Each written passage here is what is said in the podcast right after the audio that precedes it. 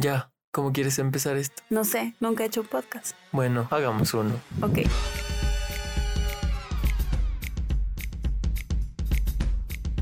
Hola, hola amigos, ¿qué tal? Soy Jocelyn Hernández Mi nombre es Andrés Duarte. y esto es Al desnudo, la Hot Edition. Mm. Hoy contamos con la presencia de una persona que dice que le gusta cambiar la mentalidad de las personas. Así es, como ya les habíamos explicado en nuestro episodio anterior del podcast en esta segunda temporada que es Hot Edition, pues eh, tenemos la presencia de Saori Tubay con un tema bastante interesante. Hola Sao, ¿cómo estás? Bienvenida.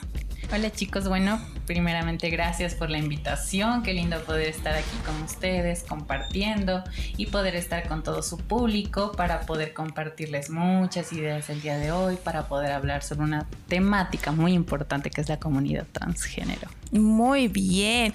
Gracias, gracias a ti, Sao, por acompañarnos, por estar aquí con nosotros.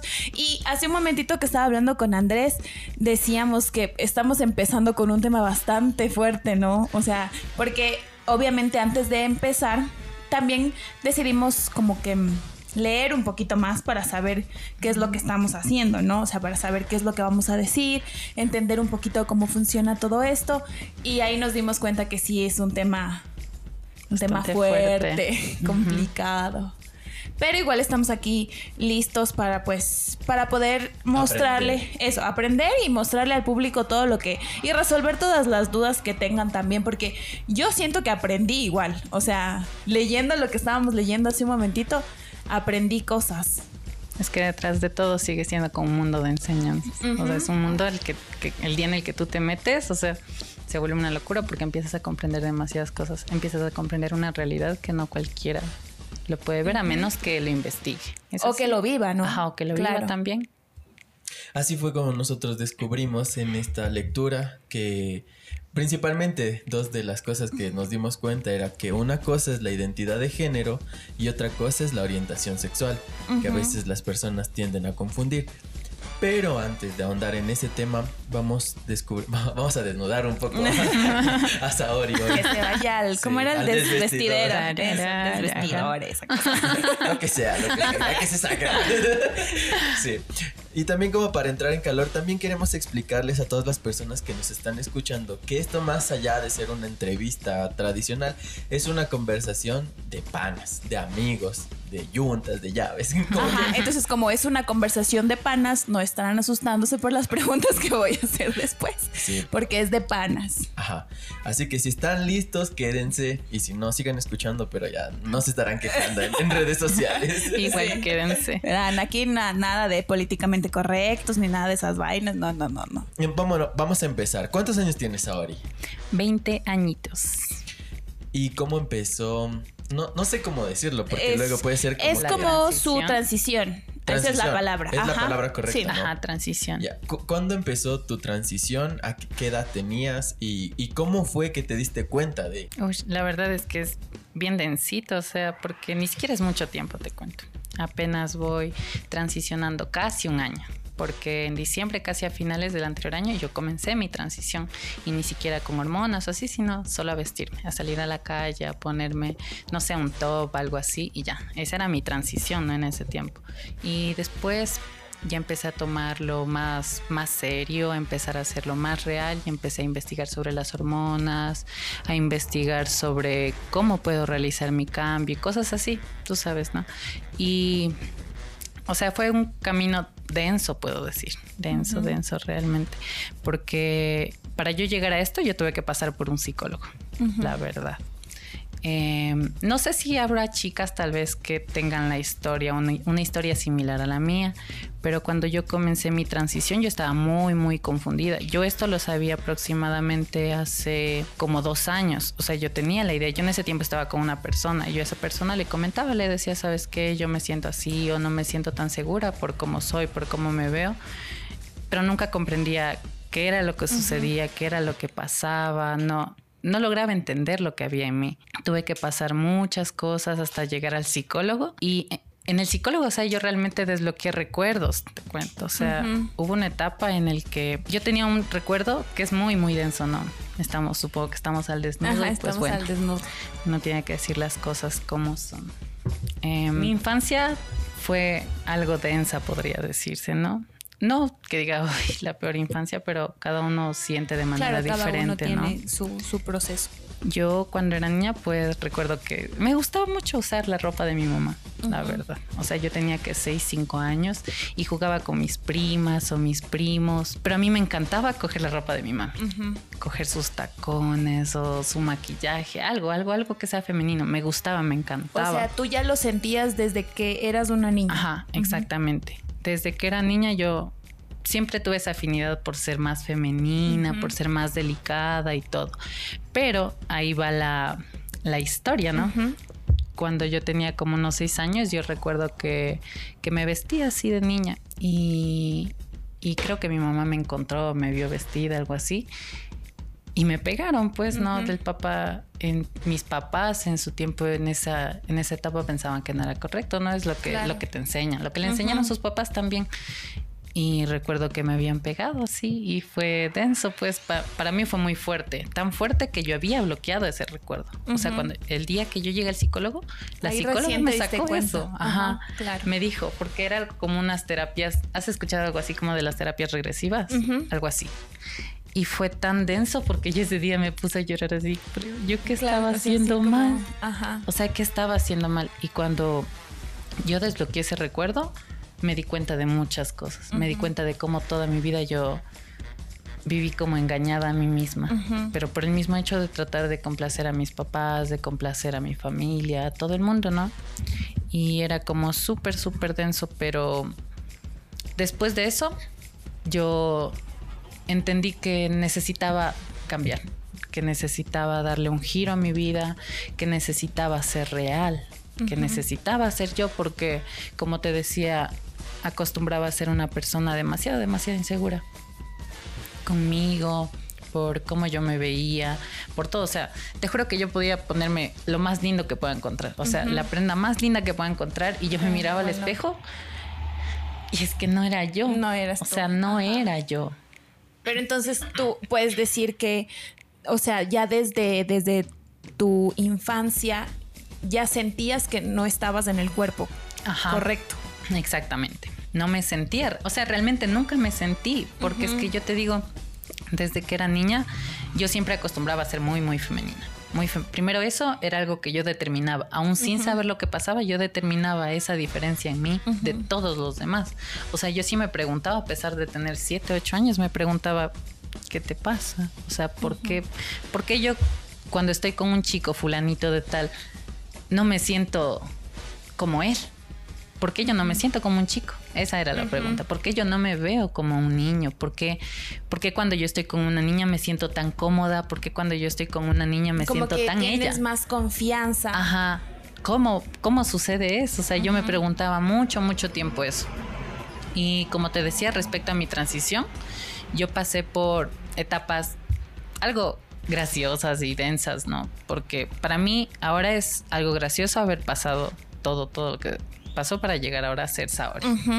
Yo primero te cuento que salí de closet, ¿no? Como se dice así. Claro. Entre comillas, salir de closet. Porque, a ver, antes, antes de pasar a la, a la parte del salir del closet, ¿en qué momento te diste cuenta que sentías atracción por los niños? O sea, atracción ya física, porque así supongo que también te diste cuenta, ¿no es cierto? Es primero, primero te sentías como muy femenina y después ya había atracción por chicos. Es que yo siempre hubo. Mira, a mí me pasaba que yo cuando llegué a mi, a mi colegio donde yo me gradué, ahí también había escuelita, pues, ¿no? Para los niños. Y yo recuerdo que tenía en ese entonces también unos siete añitos, estaba en segundo grado. Y yo veía niños y me parecían lindos. O sea, yo veía niños y me parecían muy lindos. O sea, inocentemente a mí me nacía las ganas como de abrazarles. O yo les veía tan, ¡ay, qué lindos! Quiero correr o darle un piquito, ¿no? Pero en ese como sentido inocente. Claro. Y siempre, siempre estuvo la atracción realmente. O sea, no es que surgió como a los 12, 11. No, siempre estuvo. Siempre, siempre se mantuvo ahí esa atracción.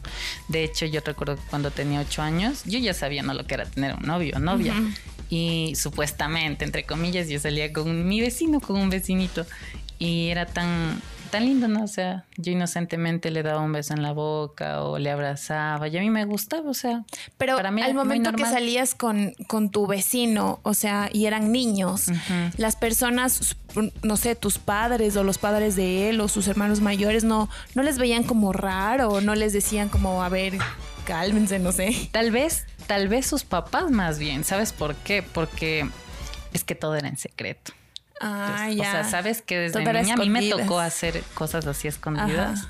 O sea, yo no sabía si estaba bien o estaba mal, pero sabía que la otra persona me decía que no. Tal vez por cómo los papás le enseñaron también. O sea, ¿no? pero entonces el otro niño también se dejaba dar sus, sus besitos. Sí. Y ahora sabes qué ha pasado Sí, de su vida. con él, sí. Sí, de su vida. Sí, ¿y, y qué es? ¿Hetero o, o no? Hetero entre comillas. Entre comillas.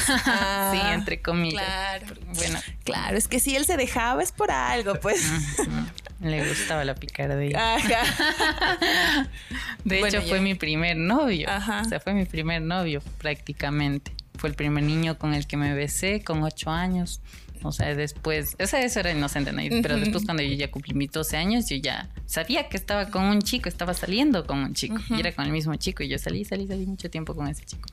Y así, o sea, fue algo así, todo lo que... Pero ahí tus padres, ¿qué decían? Porque en ese momento, o sea, como para entender un poquito esto, eh, sabemos que ser una mujer trans, o sea, tiene que ver con tu identidad de género, ¿no es cierto?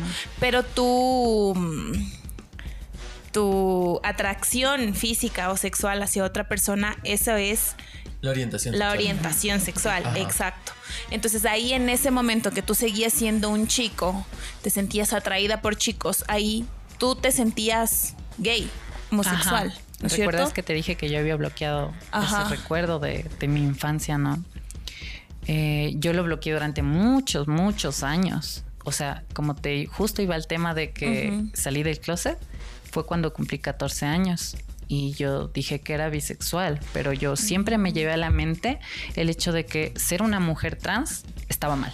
O sea, para mí era fatal, jamás podía suceder porque inconscientemente mi mente lo decía por lo que había sucedido, por lo que me había pasado, mi mente había como se había quedado con ese mensaje de que no lo puedes De hacer. que no, claro. No lo Entonces puedes lo hacer. único que sí podías hacer era ser Ajá, bisexual o ser gay. Ajá, Ajá. sí. Eso sí, o sea, ser un chico que le gustan otros chicos y nada más. y nada más. Mm, ya. Y después de eso, o sea, como yo te decía, yo pasé por tres etapas, etapas loquitas. Yo primero me considero un chico bisexual. Ujú. O sea, yo salía con niñas y salía con niños. O sea, eso es lo más loquito porque es que yo he preguntado y he hablado con otras chicas trans. Y la mayoría de chicas a las que tú les preguntas jamás han salido con una niña, jamás se han besado con una niña, jamás han estado con una niña. A diferencia de eso, en cambio, yo, yo sí estuve con una niña. Yo salí con chicas, salía con chicos también. Pero siempre hubo algo. Como que, mm, no sé, esto lo hago solo por hacerlo, por complacer. Nada más. Claro. Por complacer a mi familia, más bien. Algo Pregunte, así. pregunte. Alzando la mano, qué lindo. Sí, estoy esperando mi turno. Listen. Eh, cuando dices estar, ¿es estar? ¿De ese estar que nosotros estamos pensando? De los dos está. De los porque dos. yo he estado íntimamente con una mujer Ya. y he estado sentimentalmente con una mujer. Ah, ya. En esos dos sentidos. ¿Y cuál te gustó más? Ah, El estar, sentimental. sentimental. Sentimental. Ya. Porque me sentía comprendida. Ah, sin claro. saberlo. Ahora que, ahora que lo reflexiono, que lo veo, era simplemente porque me sentía comprendida. Más que cualquier cosa, porque a la hora de la verdad yo no sentía nada. Era, ah, ay, genial, qué bien. Ajá. Nada más. También haciendo como un paréntesis para que todas las personas que están escuchando este podcast, eh, hay como que aclarar, ¿no? La identidad de género es lo que tú, o sea, como tú te sientes, ¿no es cierto? Pero la orientación sexual es lo que te gusta. Entonces, yo había visto y ya estábamos hablando con Jocelyn que había mucha gente que hace burla o que hace memes, que por ejemplo hay eh, mujeres que se identifican como hombres o hay hombres que se identifican como mujeres y luego su orientación sexual es diferente. O sea, por ejemplo, hay mujeres que se identifican como hombres, pero que su orientación sexual es hacia las mujeres mismas. Ujú. ¿no es cierto? Es que son Claro, o sea, hay, hay mujeres trans que son lesbianas, Exacto. hay mujeres Ajá. trans Son que, héteros. que son heteros, hay hombres eso- trans que son gays, así. Ajá. Ajá, eso hay que como un poco aclarar en este podcast para que la gente también vaya comprendiendo el sentido de nuestra conversación. Entonces tú, Saori, eh, bueno, ahora eres mujer, ¿no es cierto? Ujú, Pero tu orientación sexual es hetero, ¿verdad? Exactamente. Claro. Salir Ajá. con hombres. Sí, Ya. le gustan los chicos. Ya, Eso era el, el paréntesis para que todos sigamos el hilo de la conversación. Ajá, sí, porque luego así Así, pensando todos así. Todos como... analizan. ¿Qué pasó aquí? A ver, no entendí. Repite el podcast. Bueno, también es la estrategia para que nos escuchen dos veces. Claro, Claro. Todo está fríamente calculado. Sí, cero errores aquí. Todo está planeado ya. Ajá. Ya bueno, entonces ahora sí continuemos. Sí. Ya. Y como yo te decía, ¿no? Yo, yo, yo me identificaba como un chico bisexual. Yo tenía mis novias, tenía mis novios, las chicas sabían que yo salía con chicos y ya. Pero después, como yo te decía, yo no me sentía cómoda estando con una chica. No, no era lo mío, pues, no era lo que me gustaba, no era lo que realmente quería, porque más bien era por satisfacer al, a mi mamá, más bien, a Claro, mi mamá y para a mi que se papá. sientan como más para que sientan que no está pasando nada, saben que es, estoy bien, soy normal, ¿no? Entre comillas, nada más. Después de eso, yo tuve una pareja, tuve una pareja como a los 17 años y estuve harto tiempo con esa persona y fue ahí cuando yo me di cuenta que las chicas no iban tampoco conmigo. O sea que yo no, no estaba por el camino para una chica, no jamás. No, ya no quería, no me nacía, ya me di cuenta que no era lo que quería. Y empecé a salir solo con chicos y fue cuando yo me identifiqué como un hombre gay. Yo dije, soy gay, listo, soy gay, nada más. Pero yo seguía siempre con la misma estaca de soy gay y nada más. Y nada más. No, no puedo ser mujer trans, no puedo vestirme como mujer porque está mal, porque está mal y porque está mal. Y de hecho yo lo decía, lo decía así a mis papás porque a veces mis papás me veían, no sé, puesta un top, no, así por, por locura me ponía o cortaba mis camisas, algo así. Y me decían, no, que no debo hacer eso. Y ni siquiera decía, tranquilas, le dije, jamás voy a ser trans, no, que lo quito, o sea, se imaginan. Y así, tratando de negar a mí misma, ¿no? Antes de continuar, yo me acuerdo que yo le conocí a Sao cuando todavía era un chico. Y realmente cuando le vi después como Sao, o sea, no me acordé que ya le conocía. Porque eh, fue, es un cambio, pero brutal, o sea, súper. Entonces, cuando yo te conocí la primera vez, ahí eras un hombre gay. Sí. Claro. Y el estilo que tenía Sao en ese entonces era lo máximo. Porque, o sea, no se vestía como chico chico, pero tampoco como chica. O sea, era como un estilo ahí. Mezclado ahí, Mezclado, ajá. Pero, pero súper chévere porque. perdón, perdón. Me achuqué. porque eh, le conocí en una agencia de modelos cuando estábamos aprendiendo las dos, porque Sao también es modelo.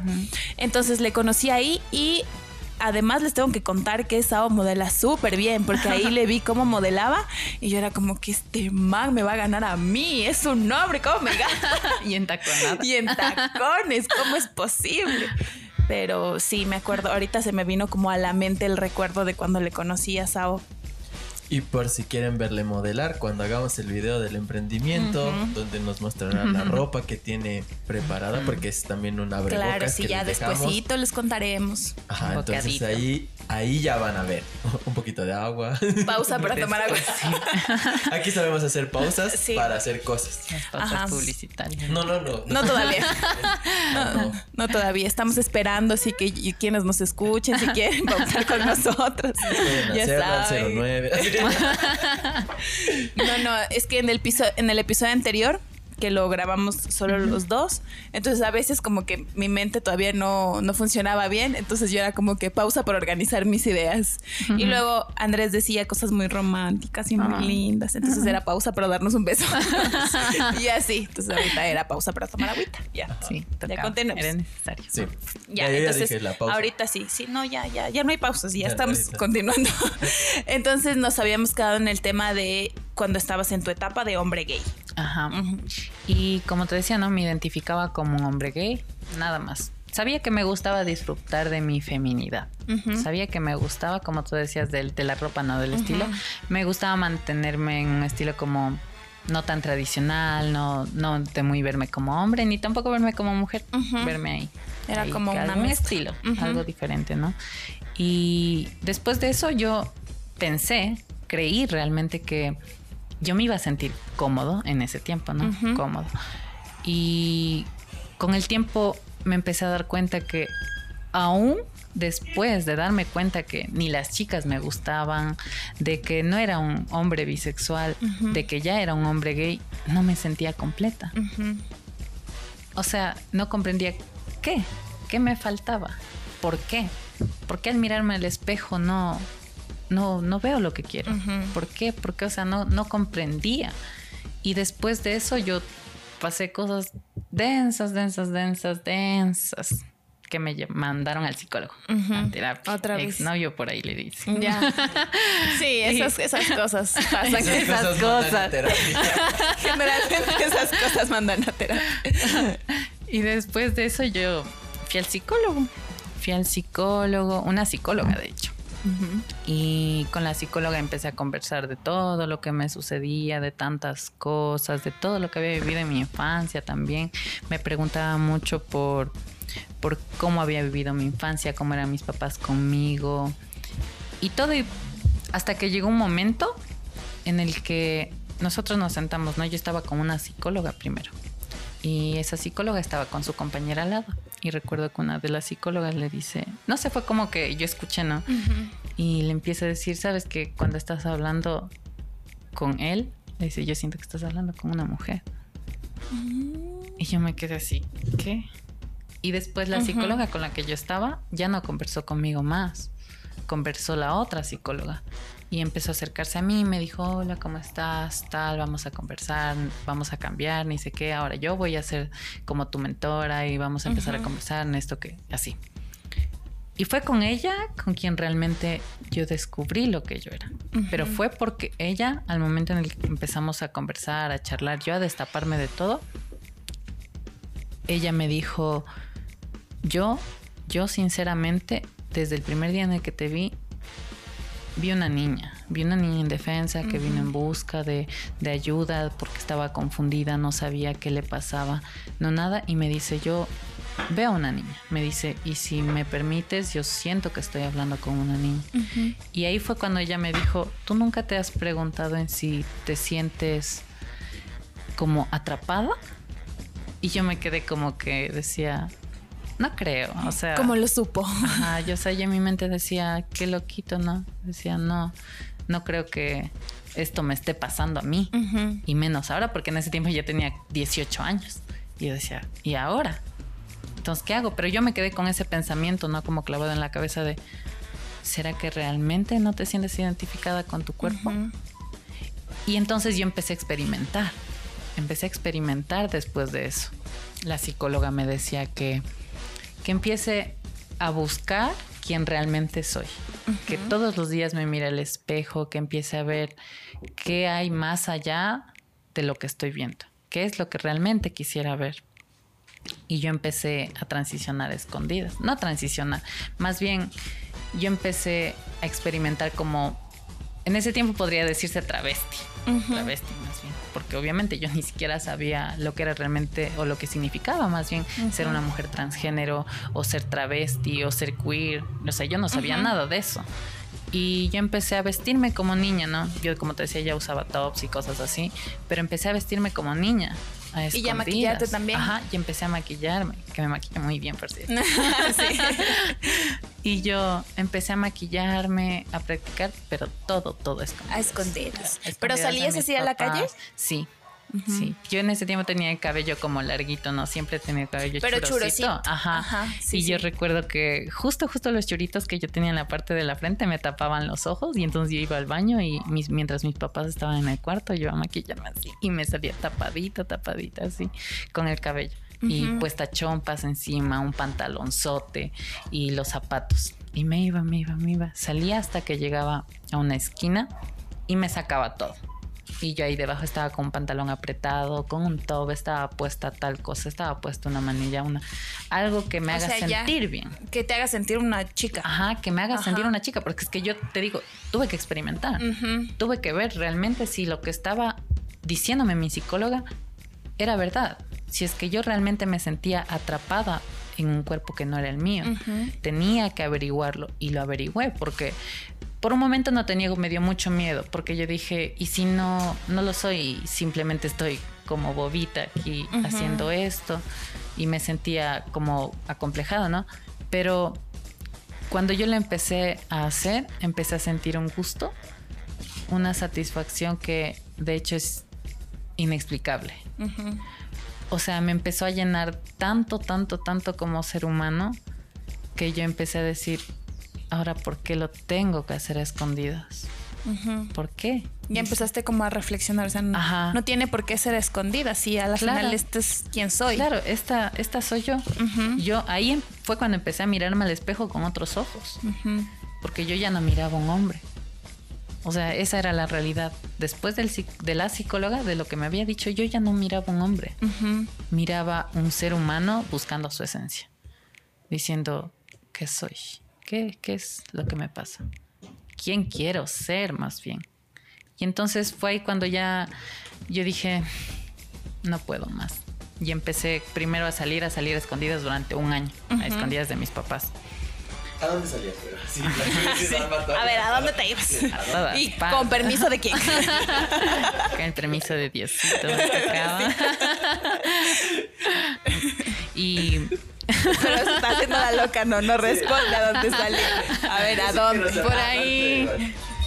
Por ahí con, no sé, a dar la vuelta, a pasear, a mostrarme cómo era.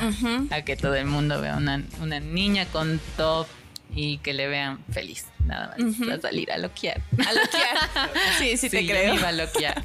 Por ahí tenía que conquistar algo, conquistar, ¿no? Ya.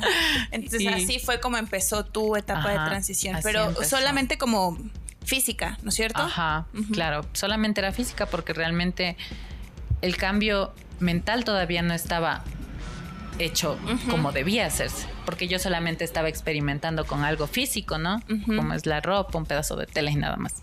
Claro. Entonces, cuando yo me di cuenta que empecé a tener satisfacción por esto, que empecé a sentirme cómoda con el hecho de salir y ponerme una falda escondidas, yo dije, tú, yo en ese tiempo me llamaba Anders. Anderson. Yo dije, tú no eres Anderson, tú no eres Anderson. Y en ese tiempo ni siquiera sabía que iba a ser Saori. Ajá. Pero yo dije, tú no eres Anderson. Así que piensa, reflexiona lo que estás haciendo y habla con alguien. Como te decía, yo en ese tiempo tenía pareja, ¿no? Y yo le empecé a contar, le decía que no, que ya, ya no me siento bien así. Le decía, yo siento que no soy hombre, yo no me veo como un hombre, yo veo una mujer, le decía yo. Yo cuando me veo al espejo vestida, aunque suene algo superficial, vestida con, con una faldita o algo así, yo decía, yo, yo me siento una mujer, me siento una mujer. Y fue ahí cuando me disocié. Suele pasar. pausa para que Saori. Agüita, agüita, por favor. Sí. Vuelva. Ya. Ya. Ya. pasar. Veo el futuro. Y bueno, entonces como te decía, yo hablé con ese, eh, con ese, con mi pareja. ya iba a decir, con ese tipo. Yo hablé con mi pareja y le dije, yo me siento una mujer trans y tal. Y empecé a contarle y, y él también me decía, bueno, sabes que está bien, experimente, inténtalo, mira, tal. Y él me decía igualmente que me dijo que en el fondo él siempre sintió que estaba con una niña. Con una chica. Ajá. Pero él es un hombre gay. Vi. Vi, ah, ya. Porque claro, yo supongo que también debe ser, digamos que hubiera estado con un hombre gay, hubiera sido como un poco complejo, ¿no? Claro. Porque él, a él le gustan los chicos y si luego te vuelves una chica, como que... Claro, algo no iba a cuadrar. sí. Entonces fue cuando a mí se me ocurrió la grandiosa idea de de destapar. Dije, ¿sabes qué? Está bien, yo no soy un hombre, soy una mujer. Lo empecé a aceptar, empecé a hacerlo parte de mí. Y a mí se me ocurrió el, en el brindis de Navidad decirles a mis papás. el peor error de mi vida. yo, no, no, La cagué. No, así no. O sea, fue, me fue mal. Sí. O sea, sí, súper mal, súper mal. El día en el que yo les dije fue la lloradera y que no, no, no podían aceptarlo, que nunca lo iban a aceptar. O Pero sea, ya aceptaron que eras un chico gay, ¿no es cierto? pero es que lo denso es que en base a la crianza de mis papás, era más soportable aceptar un hombre gay que en sus mentalidades, ¿no? Un hombre vestido de mujer. Para ellos era más complicado. Y entonces fue un momento bien, bien fuerte, muy duro. Ese día a mí se me fue el mundo para abajo, porque yo dije, ¿ya ahora qué hago? O sea, yo, ¿o qué tengo que hacer para yo poder realmente salir como soy?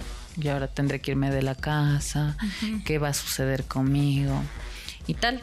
Entonces, mis papás lo tomaron, como te digo, muy, muy mal. Muy ¿Y ese mal. día estabas solo tú o había, o sea, tus padres o había más familia? Solamente mi familia, el que es mi hermano, yo y mis papás. Estábamos ahí, conversamos. Bueno, mi hermano como que ya... Él los, yo supongo que él lo sabía porque cuando él supo, él ni siquiera es que le haya tomado de sorpresa o algo así, sino que él... ¿Él es mayor o menor? No, es menor a mí, tiene 17.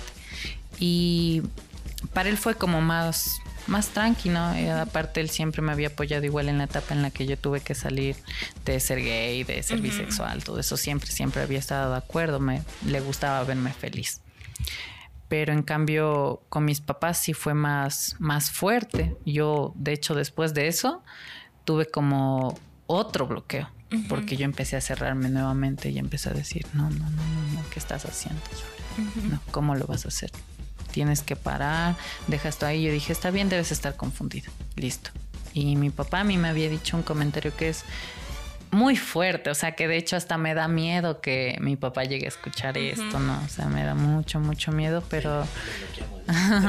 pero son cositas que pasan, para- comentarios que sí suceden en la vida real. Claro, Un sí. comentario que... Ajá. Es que de pronto em, podría, digamos, si nos escuchan algunos padres de familia que están, que tienen hijos que están pasando por esto, que des tu o sea, tu testimonio, que tú cuentes lo que te pasó, les puede servir para que reflexionen y no hagan lo mismo con sus ajá, hijos, no para que no les, error. exacto, para que no les hagan sentir de esa manera. Sí, mi papá me había dicho así, el día de la cena mismo. Me dijo que prefería verme muerta antes que tener una hija que sea así. Antes Fuerte. que ver a un hombre vestido de mujer en la casa. Y me dijo, y yo siempre, siempre, siempre, pase lo que pase, te voy a ver como lo que eres, como un hombre, como naciste. Y eso a mí me, me mató. O sea, me quitó toda la esperanza de decir, mi familia me va a apoyar, mi familia me va a ayudar en esto, va a estar conmigo. No. O sea, mí- me tocó sola, me tocó sola. Y como te dije, yo empecé a dejar de hacerlo. Lo dejé de hacer igualmente casi un año, casi un año.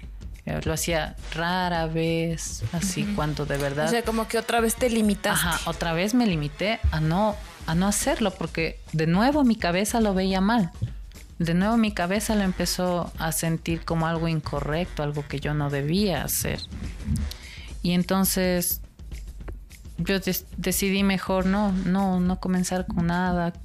Decidí dejarlo ahí.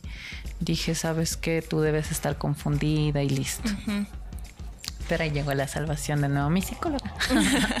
Sí, no, es que haciendo un paréntesis, este podcast también sirve muchísimo para que reflexionemos y nosotros estamos muy a favor de la terapia porque todos tenemos, o sea, todas las personas tienen algo que sanar. Sí. Y algo que quizás no sepan que tienen que sanar, porque como tú mismo lo dijiste, tenemos recuerdos bloqueados en nuestra mente. Y que a veces de la nada, o sea, nos pasan cosas y nos sentimos mal y no sabemos por qué. Y es porque en nuestro subconsciente está todos nuestros recuerdos guardados, sino que no los sacamos. Entonces, si nos están escuchando, esta es la señal que necesitaban para que vayan a terapia. Ya, continuemos. Exactamente. Después del momento de reflexión. De la pausa para invitarles Para a invi- psicoloquearse. ya, continuemos. Entonces yo fui nuevamente con la psicóloga, le comenté todo, todo lo que había sucedido, le decía que me sentía tonta, que me sentía burra por haber, haber sacado esa noticia pensando que todo iba a salir bien. Y en época navideña, que todo es amor y paz. Sí, en plena guerra estaba yo. No hubo amor ni paz. Y supongo que no te dieron regalo esa Navidad. Nada. Encerrada, castigada. Ese es tu regalo. bueno. Y fue entonces cuando yo, la psicóloga me dijo, es que está bien, me decía, no es que seas tonta por haberlo dicho. Me dijo, necesitabas hacerlo porque necesitabas hacer creer, hacer creerte a ti misma lo que está sucediendo. Necesitabas soltar lo que estaba sucediendo dentro de ti, lo que iba a suceder también. Y me dijo, y no puedes culpar a tus papás tampoco por no comprenderte, por no entender, porque son épocas obviamente diferentes en las que nos criamos en términos diferentes. Claro. Entonces me dijo, dales el tiempo necesario. Me dijo, pero no desistas de lo que eres.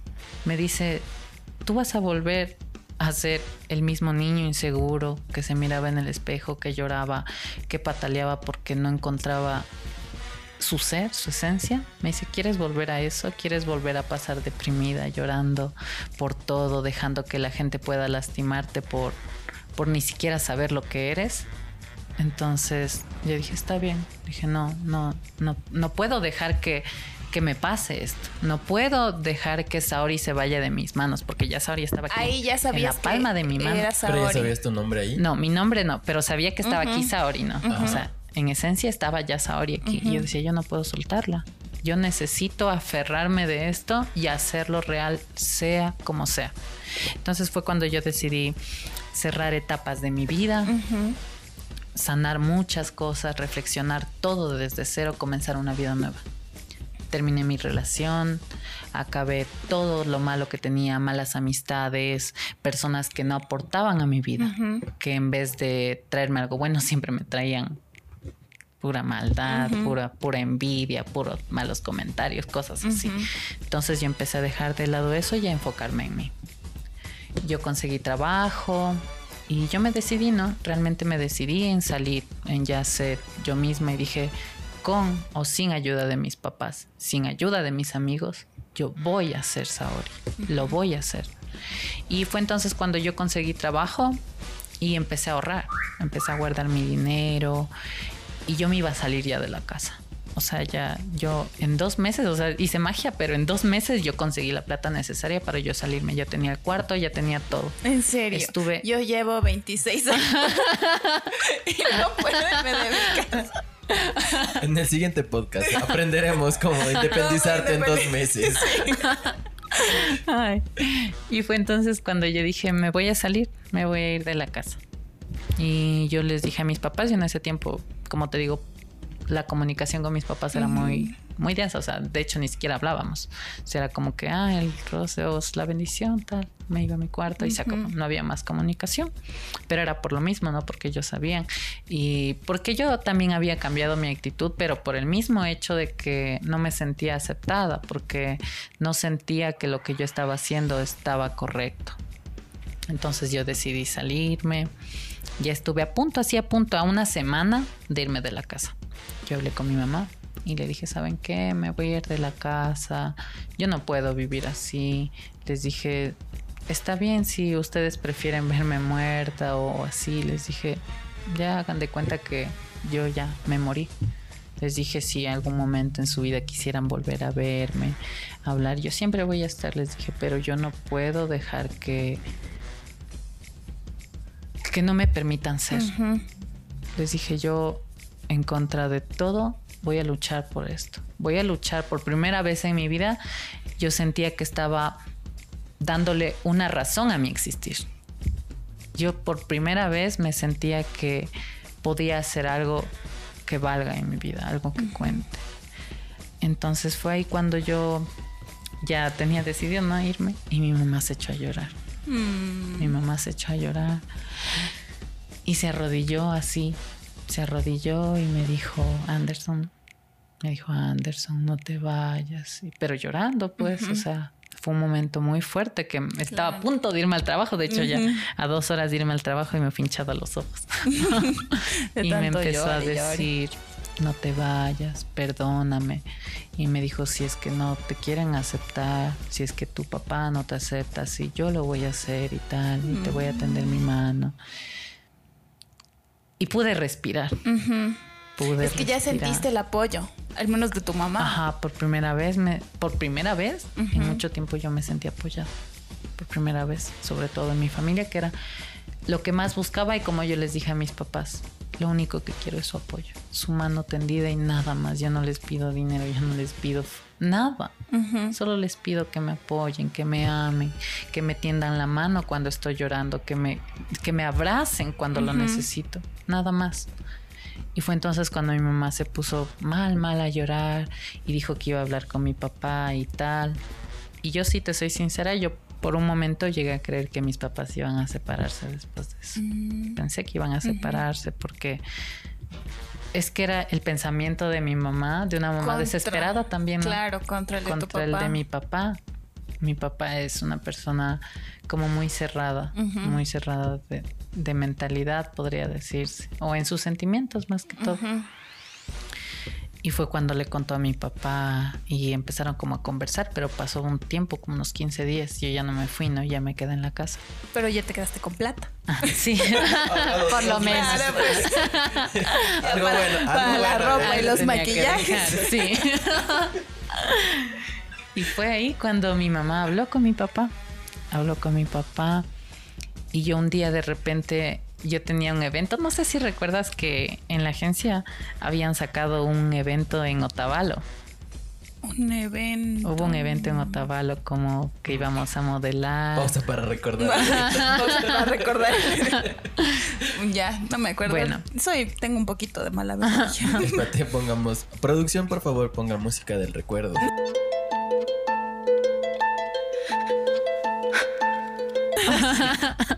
No, esa no. La otra. Y después empecé yo a... un día yo llegué a la casa, ¿no? Ya habían pasado como unos 15 días, te digo, ya estaba a unos 3 días de que sucede el evento eso del que- del que te cuento. Y estaba mi papá en la sala. Y me llama mi mamá, que baje, ¿no? Y yo de repente bajo así normal. Y empiezo a conversar con mis papás. Y después mi papá de la nada me dice que en contra de todo lo que piensa, en contra de todo lo que él piensa que está correcto, me va a aceptar. Me dijo, yo no llorar". puedo perder un hijo, yo no puedo perderte, yo no puedo perder lo que tengo, yo, yo necesito esto. Y yo he visto a mi papá, te juro, tres veces en toda mi vida llorar. Pero llorar como un niño, llorar como un bebé. Y para mí, a mí me conmovió mucho, ¿no? Y de hecho las tres veces que lloró fue primero porque se enteró que era bisexual, segundo porque ya me hice gay y tenía novio, y segundo porque era una mujer trans Tú eres la culpable en la tormenta. y después de eso, recuerdo que mi papá dijo que, que lo iba a aceptar, que, que está bien, que, que lo haga, que lo intente, que, que les perdone por todo este tiempo haber pensado que yo estaba mal, por, por no haberme tendido la mano, por no haber hecho lo que realmente debían haber hecho. Y como obviamente son mis papás y yo los amo, yo nunca guardé rencor, ¿no? Nunca guardé rencor y yo dije, yo necesito esto. Ahora que mis papás me tienden la mano y están dispuestos a empezar a comprender, dije, lo voy a hacer.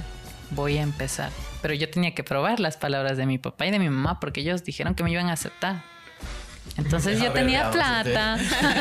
Como ya tenía plata, claro, porque Yo ahorró. salí, salí con mi mamá y me compré ropa de mujer. Me compré vestidos, me compré blusas, me compré de todo. Y yo cogí toda la ropa que tenía de chico y la boté.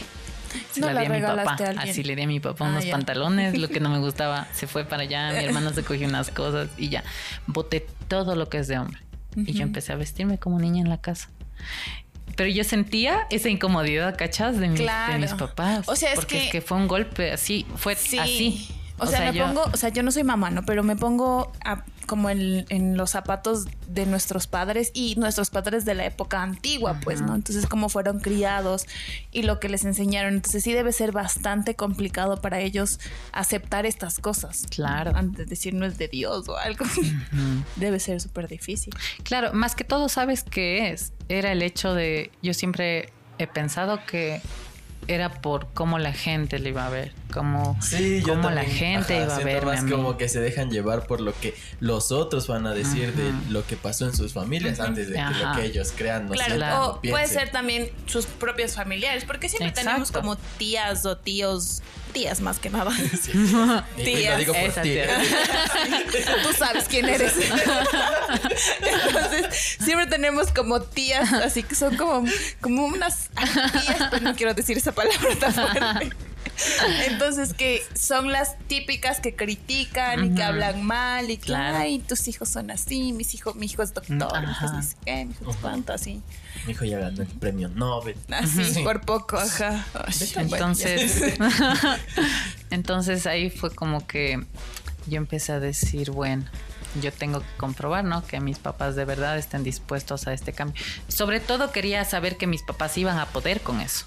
Que iban a poder soportarlo, Claro. porque sabes que si hubiera yo seguido con eso y mis papás me detestaban, yo no iba a poder estar en la casa. Claro, ahí sí ya te Entonces, tocaba. Ajá, de ley me Ajá. tocaba sí o sí. que gastaste con- en ropa. Otros Otra dos vez. meses. Te tocaba esperar ahí. Sí. Entonces yo empecé a comprobarlo. Mi mamá se hacía, ¿no? La que le, ay, qué linda. Bueno, pero yo sé que por dentro le dolía. Claro. Yo sé que por dentro le dolía. Y de hecho a veces me siento culpable por ese dolor, ¿no? Como decir, ay, ¿por qué, por qué tuve que hacer esto? ¿Por qué tuve que nacer así a veces? Pero entonces mi papá, mi papá, como ya me veía con vestidos, a él sí le incomodaba mucho. O sea, él, a él se le notaba la incomodidad. Mi mamá lo, lo disimulaba cuando yo le mostraba el vestido. Se hacía la, ah, sí, sí, y se daba la vuelta. Nada más. Pero mi papá me veía con vestido y, te- o sea, te juro que era como esas miradas de, de arriba para abajo, así como que, y está. Y un día me dijo, Justo me dijo, ¿por qué no te patriarcado". empiezas, por qué no te pones un pantalón? ¿Por qué no te pones algo más de niño así, no? Y yo así, le dije, papi, yo ya no soy un niño. Le dije, yo quiero que entienda que ya no soy un niño. Porque compré este vestido. No quiere decir que las mujeres solamente deben usar vestido. Pero era mi manera de hacerles entender a mis papás que ya Anderson no estaba. Que ahora estaba naciendo otra persona. Que estaba... Ellos debían conocer a la persona que toda la vida estuvo. Debían haber conocido a esa persona. Entonces, yo empecé con esos pequeños cambios. Ahí sí, fecha más o menos, creo que hasta la fecha me sé. fue como un 12 de diciembre más o menos. 12, 13 de diciembre. Del año anterior. Ajá, del año anterior. Y fue ahí cuando yo empecé ya a salir ya a la calle más segura. Como niña trans, esta vez yo ya me sentía segura. Pero ¿sabes por qué también me sentía segura? Por la mano de mis papás Claro. porque yo me saqué un peso de encima que no puedo, es que era como cargar con una cruz en la espalda, así que no me dejaba caminar, que si yo quería hacer algo estaba ahí, estaba ahí, ahí, ahí. Pero cuando yo ya pude salir así y empezar a enseñarles a mis papás que lo que yo estaba haciendo nunca estuvo mal, que nunca va a estar mal, a mí me alivió, me empezó a dejar crecer como ser humano, empecé a ver cosas en mí que yo nunca veía, yo siempre veía defectos en mí, pero nunca vi virtudes. Yo empecé a notar que había algo bueno en mí, que había algo que yo en lo que yo servía, algo en lo que yo podía hacer, que yo me sentía linda, que yo me sentía así, así. Entonces, ahí fue cuando realmente comenzó mi transición. Y eso fue como a los 19 años. A los 19 años nomás. Y empecé pues ya mi transición bien. Empecé a vestirme más de niña. Empecé a contarle a todo el mundo, ¿no? Y, yo ahí les nació tu nombre. No, todavía no. Todavía no. no. Saori creo que tiene exactamente seis meses de nacida. Ah, ya, pero si ya te sentías como niña, ¿cómo, te llamaban? llamabas? Ajá. Yo, te digo, me llamo Anderson, ¿no? Ajá. Pero yo hacía... A mí me incomodaba el nombre de Anderson. Claro. Me incomodaba, realmente me incomodaba que alguien me diga Anderson y yo verme con un vestido y yo, ay, Dios, qué desgracia, qué vergüenza. Entonces yo empecé a usar como abreviaturas de mi nombre. Y les decía, ¿sabes qué? Puedes llamarme Andy, para que suene más lindo, más así, ¿no? Más cute. Y empezaban a llamarme así, Andy, Andy. ¿Y cómo te Andy. decían, o sea, con qué pronombre?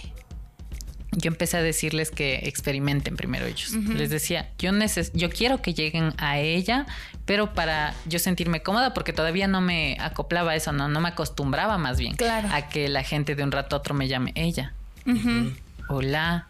Entonces yo empecé a hablar con mis amigos, les decía a mis amigos, ¿sabes qué? Está pasándome esto, yo quiero que me digas así, así, así, quiero que me digas ella, ya no él. Y a mis amigos se les salía, o sea, se les salía a Sí, veces es que el justo él ahorita me acuerdo, yo tengo una amiga que es Ajá. lesbiana y que estuvo por un tiempo en una transición parecida a convertirse en chico. Entonces ella se llama Caro y en ese tiempo ella quería llamarse Nicolás. Entonces era Nico. Entonces ya me dijo como que llámenme Nico, ya soy Nico y utilicemos el pronombre como de él. Entonces una vez yo cuando hablo con mis amigas les escribo en el chat y les pongo hola mujer. Entonces yo a la- le escribo a la Caro y le digo hola mujer y después no no mentira no eres mujer no eres mujer. ya lo siento me acordé de eso. Pausa Es para que sí, recordar. pasa. No, es que sí es es súper complicado porque después le dije, ay, lo siento, es que para mí has sido caro toda la vida Ajá. y es, eres como ella, entonces después sí es como se me va a salir decirte cosas así como, y tratarte como chica. Pero voy a intentar y hacer mi mejor esfuerzo para tratarte como chico. Después ya, ya, ya dijo es que, ya no es que es quería. la práctica y solamente empezar a comprender a las personas. Porque a la final y al cabo, cuando uno, por ejemplo, a mí, cuando a alguien se le escapaba un él, a mí, de cierta manera, me dolía, me afectaba. Yo, ay, ¿por qué no entiende que es ella? Por Claro. favor. Pero también entendía que era un proceso en el que él tenía que adaptarse. O Claro, ella es que tenía es que, como un a proceso eso. para absolutamente todas las Ajá, personas que están en tu es que no es solo mi proceso, es el proceso de, De todos. todos, sí. Es una nueva transición para todos. Entonces yo empecé a hablar con mis papás también, a decirles que necesito que me llamen como mujer. Pero ahí hubo otro problema. Ellos, a pesar de ya haberme aceptado como una mujer trans, de empezar a comprender lo que era ser una mujer trans, no estaban dispuestos a llamarme ella.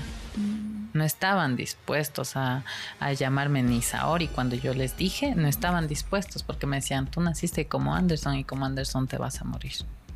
Pero yo decía, no, es que yo no puedo morirme así porque qué vergüenza, o sea, no vergüenza, no encuentro la palabra correcta, pero bueno, vamos a usar vergüenza. Qué vergüenza que yo me llame Saori en todas partes y llegue mi mamá y enfrente de, De medio mundo, mundo que no me conoce, que no sabe de mi vida, Ajá. me diga Anderson, a mí me, o sea, m- Claro. me, me fastidiaba, me ponía mal. Entonces yo tuve que educar no solamente a mis papás, a mi hermano, también tuve que educar a mis amigos, hacerles comprender, decirles es que no me digas así. De, hasta el final incluso a veces me enojaba. Por ejemplo, mi primo, que ya él sí debe estar escuchando, ese desgraciado. Tú sabes quién eres. ¿Quién eres? Y tú sí sabes. me decía Ander, Ander, Ander, Ander y se le escapaba y a veces, por ejemplo, hablábamos por chat y ya algunos yo les decía que me digan Andy o solamente ella y ya, nada más. Pero a él se le escapaba el Ander a cada rato hasta que yo empecé a molestarme. Le decía, ¿sabes qué? Si me vas a decir, mejor no me hables. O ya, o no, ni le respondía, ni decía nada. Y ahí empezaron, tuve que enojarme para que empiecen también a comprender. Pero como te decía, era un proceso también para ellos que ahora ellos lo entienden. Todos, todos mis amigos, yo puedo decir que me llaman ella, que me llaman Saori y así. Y ahí fue cuando yo empecé a hacer que se adapte la gente, ¿no? Primero a mi pronombre, que yo tuve que empezar a buscar quién era, ¿no? Como un nombre, quién era, cómo me sentía identificada como mujer, quién era realmente, cómo quería llamarme. Y yo llevaba pensando eso durante mucho tiempo. Antes, antes también de, de comenzar la transición, yo lo pensé en algún momento, porque mi expareja me decía, no, ¿y cómo quieres que te llame? Y así, pero yo estaba confundida, pues estaba insegura de todo. Claro. Y no sabía ni siquiera si era o no o tal. Entonces, cuando yo ya estaba segura de lo que yo era, de lo que yo quería, de cómo me quería ver y todo, dije, yo tengo que buscar mi esencia, mi nombre, mi cómo me va a llamar la gente, cómo, quién voy a ser ante la sociedad. Entonces yo empecé a experimentar con nombres y eso era chistosito porque yo me miraba al espejo, les decía cada semana Cara a mis de que amigos. tengo. sí, Sí. literal. A ver, cara de que tengo. y yo empecé a buscar nombres y tal. Y yo tenía una lista, de hecho, en el celular. Ajá. Tenía Antonella, tenía Jasmine también, tenía Emma, tenía Yesenia, me gustaba también, Steffi. Tenía nombres así, ¿no? Y yo les hacía llamarme a mis amigos durante una semana por un nombre, a ver si yo me sentía identificada. Cosa que si Buen alguien me llamaba. Emma y yo no regresaba a ver, yo no Era era porque Emma. no eras Emma. Entonces fue loquito, ¿no? Pasé todo ese tiempo, busca, busca, busca, busca nombre, busca nombre y nada que encontraba. Hasta que un día de repente yo estaba así casual en Pinterest. Así estaba en Pinterest. Y estaba como, por ahí me apareció un nombre chiquitito así de algo en japonés. Y yo veo que dice Saori, pero yo no sabía que era un nombre. O sea, yo me metí, ¿no? Porque estaba, ¿has visto esos que saben decir palabras no comunes para insultar a gente? Y no Ah, sé. sí. Entonces yo estaba viendo esas cosas en Pinterest y fue que por ahí me apareció Saori con el significado. Y Saori significa florecer. Y yo en mi mente fue como, le di un significado, ¿no? Como, es que yo estoy floreciendo nuevamente. Yo estoy volviendo a nacer, estoy volviendo a ser, estoy creciendo nuevamente, estoy volviendo a ser yo. Entonces, yo fui corriendo al espejo y fue lo mismo que decíamos. ¿Tienes cara de Saori? y es ese brillito Como que la sale en los ojos, la chispa, ajá. Que yo dije, yo soy Saori. O sea, yo soy Saori. Ajá. Y yo empecé a decirle a todos mis amigos, ¿sabes qué? Necesito que me llames así, así. Y cuando la gente me llamaba Saori, ya yo regresaba a ver. Ya. Y ya a mí me gustaba, a mí me ponía feliz, o sea, era como una sonrisa que, ah, o sea, qué lindo. Sí tienes yo- cara de saber. Es el, el- el de aquí soy versión nombre. Ajá, sí. Y entonces yo dije, sí soy Saori, sí soy. Y toda la gente me empezó a- a llamar Saori, Saori, Sao, Saoko, hasta me han dicho. Y empezábamos así. Y yo quería que los demás también sepan, ¿no? No solamente mi círculo social. Entonces fue cuando yo cambié mi nombre en Facebook también. Y yo me puse Saori, solo Saori Tubai, que era mi apellido. Yo puse Saori y me gustaba cómo se veía, cómo sonaba, cómo todo. Y mi hermano también a veces me decía Saori y era muy lindo. Y después yo decía, pero tampoco me puedo llamar Ariel porque era mi segundo nombre. Pero Ariel sí es Claro, nombre pero no, como no, de chica. ¿sabes qué? Es de detergente, de chica, de, de chico. De De sirenita. de sirenita.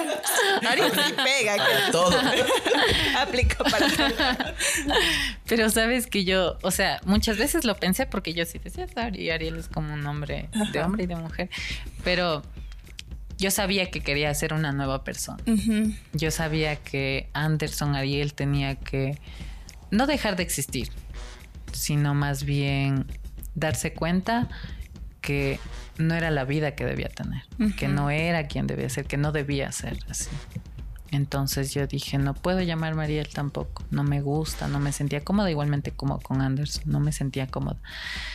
Y yo soñé que alguien me decía Giselle. Ya. Yo, yo dije, soy Giselle. Estos son así Y de después fácil. yo empecé a ver Saori Giselle Tuve Gavilanes. ¿Suena bien? ¿Suena Saori bien? Saori Giselle. Giselle Tuve Ujú. Gavilanes. Y me gustó. Y ya te cambiaste el, En la porque- cédula. en la cédula. Claro, legalmente ahora soy Saori Giselle Tuve Gavilanes. Claro que fue un proceso bien, bien tedioso y largo porque... Así que, ¿qué Sí. papeles te piden? A ver, Sí. Porque de ley alguien debe lista de- saber también. Entonces, para que Claro. le sirva también. Claro, claro. Para cualquier chica que quiera cambiarse, bueno, mucha gente tiene como la idea de que para cambiarte de nombre tú necesitas seguir un proceso legal largo, que tus papás tienen que firmar, que tú también tienes que firmar, que tienen que mandarte a Quito a la central a ni sé qué, a tal, tal. Ya no es ese proceso. Porque gracias a la lucha de las mujeres trans aquí en. Ecuador se logró legalizar el cambio de nombre, que sea sobre todo para chicas trans, porque es algo que nosotras necesitamos. Sí, te iba a preguntar, ¿me, puedo cambiar el nombre? Porque como que Jocelyn ya no me 25 gusta mucho. dólares creo que cuesta. Pero sí me puedo cambiar el nombre. sí, pero ahí sí Así tienes no que crear un proceso legal ya. Sí, así no seas. Ah, Solo sí. puedes cambiarte, sí. Igual. A ver, cara de qué tengo. No puedo decirlo. Esa desnudo.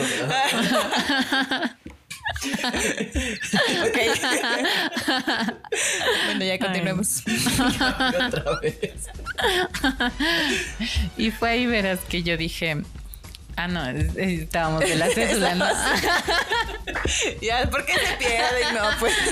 Antes de, también puedes cambiarte el orden de, de los apellidos. O sea, puedes poner primero sí. el materno y luego el paterno. Claro, pero es que esos sí son procesos diferentes. En eso sí no estoy segura Pero de cómo el, sean. en Ajá. el proceso de una en chica el proceso de una chica trans, tú solamente tienes que acercarte al registro civil, en donde a ti te hacen gratuitamente el cambio del nombre desde la partida de nacimiento.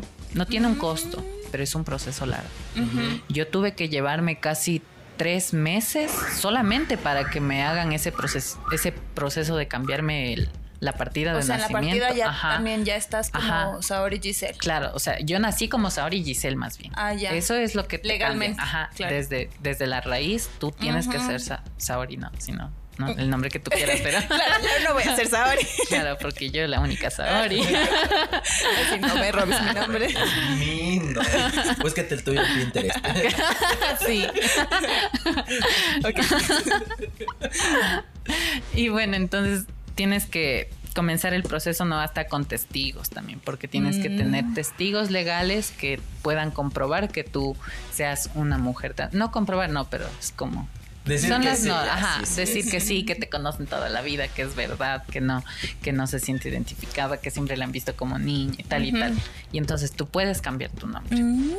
Te cambian el nombre y después de eso tienes que esperar como otro mes para que te llamen a ver si es que ya te han cambiado desde la partida el nombre y tal. Y luego tienes que comenzar y el proceso de cedulación normal.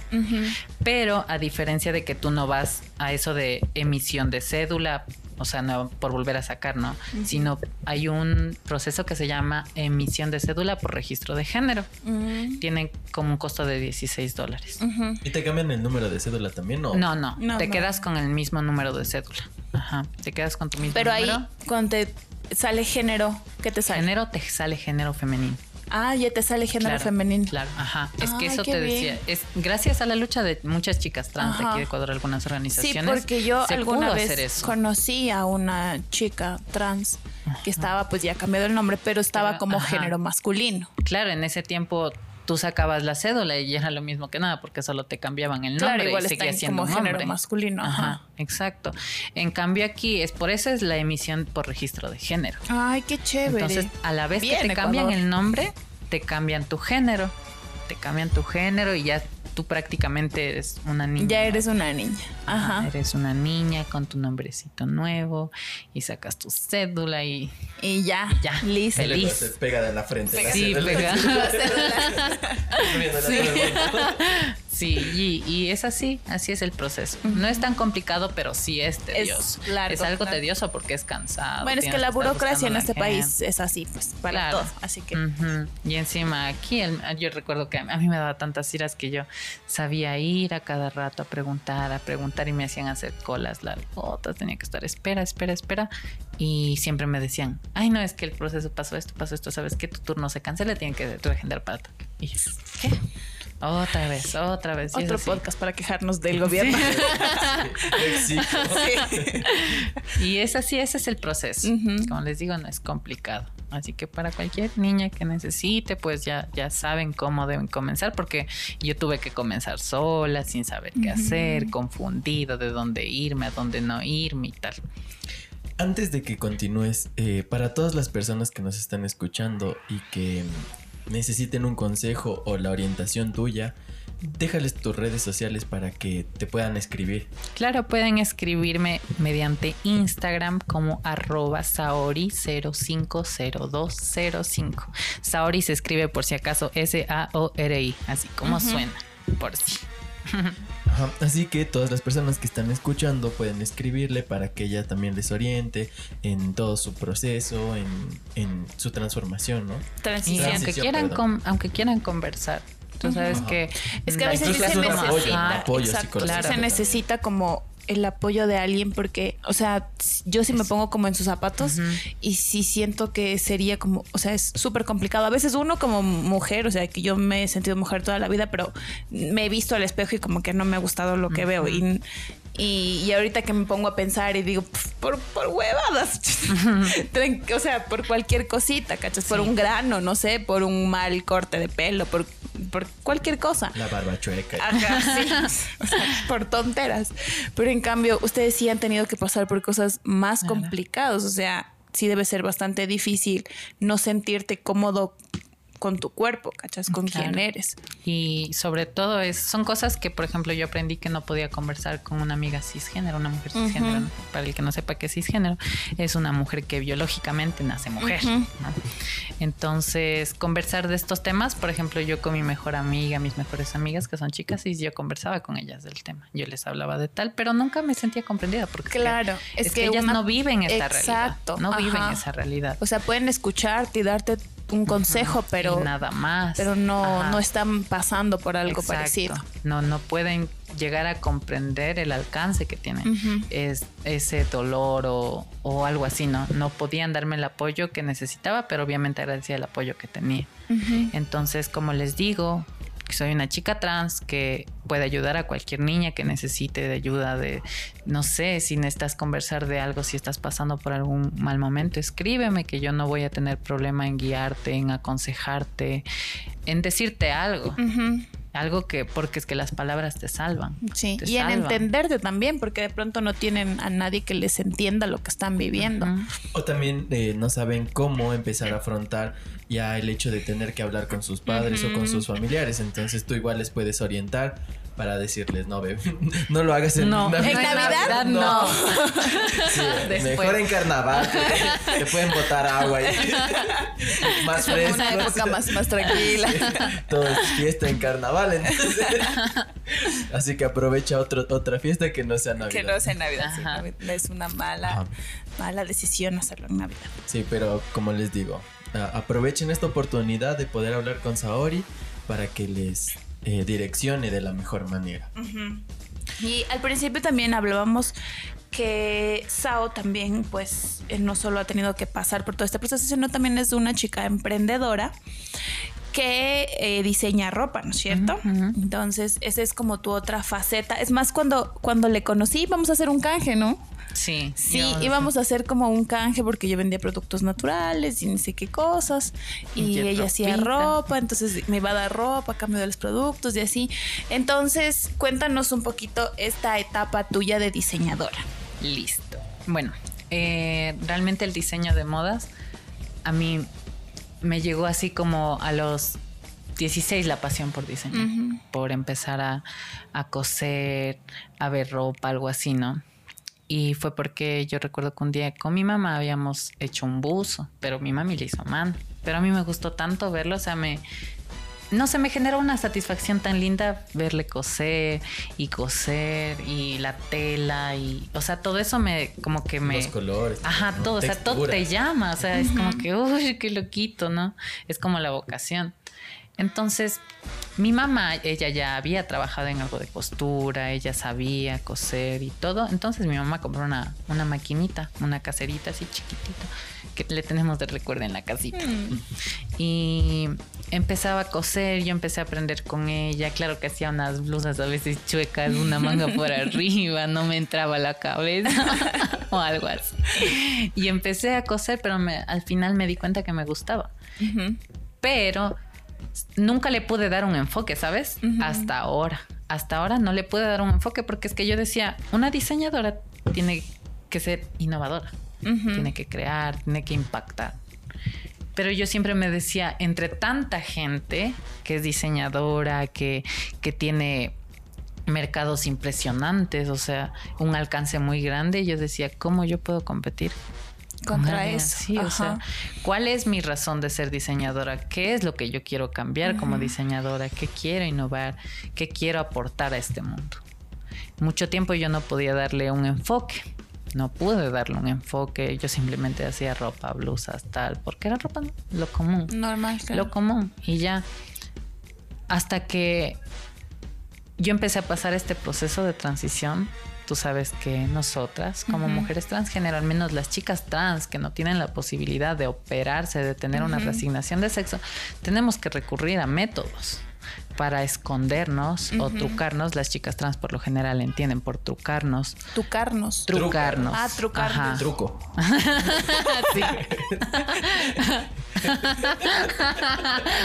Sí, la sorpresa. Ah, la sorpresa. ya lo dijo. Fue ella, nosotros no. Nosotros estamos calladitos.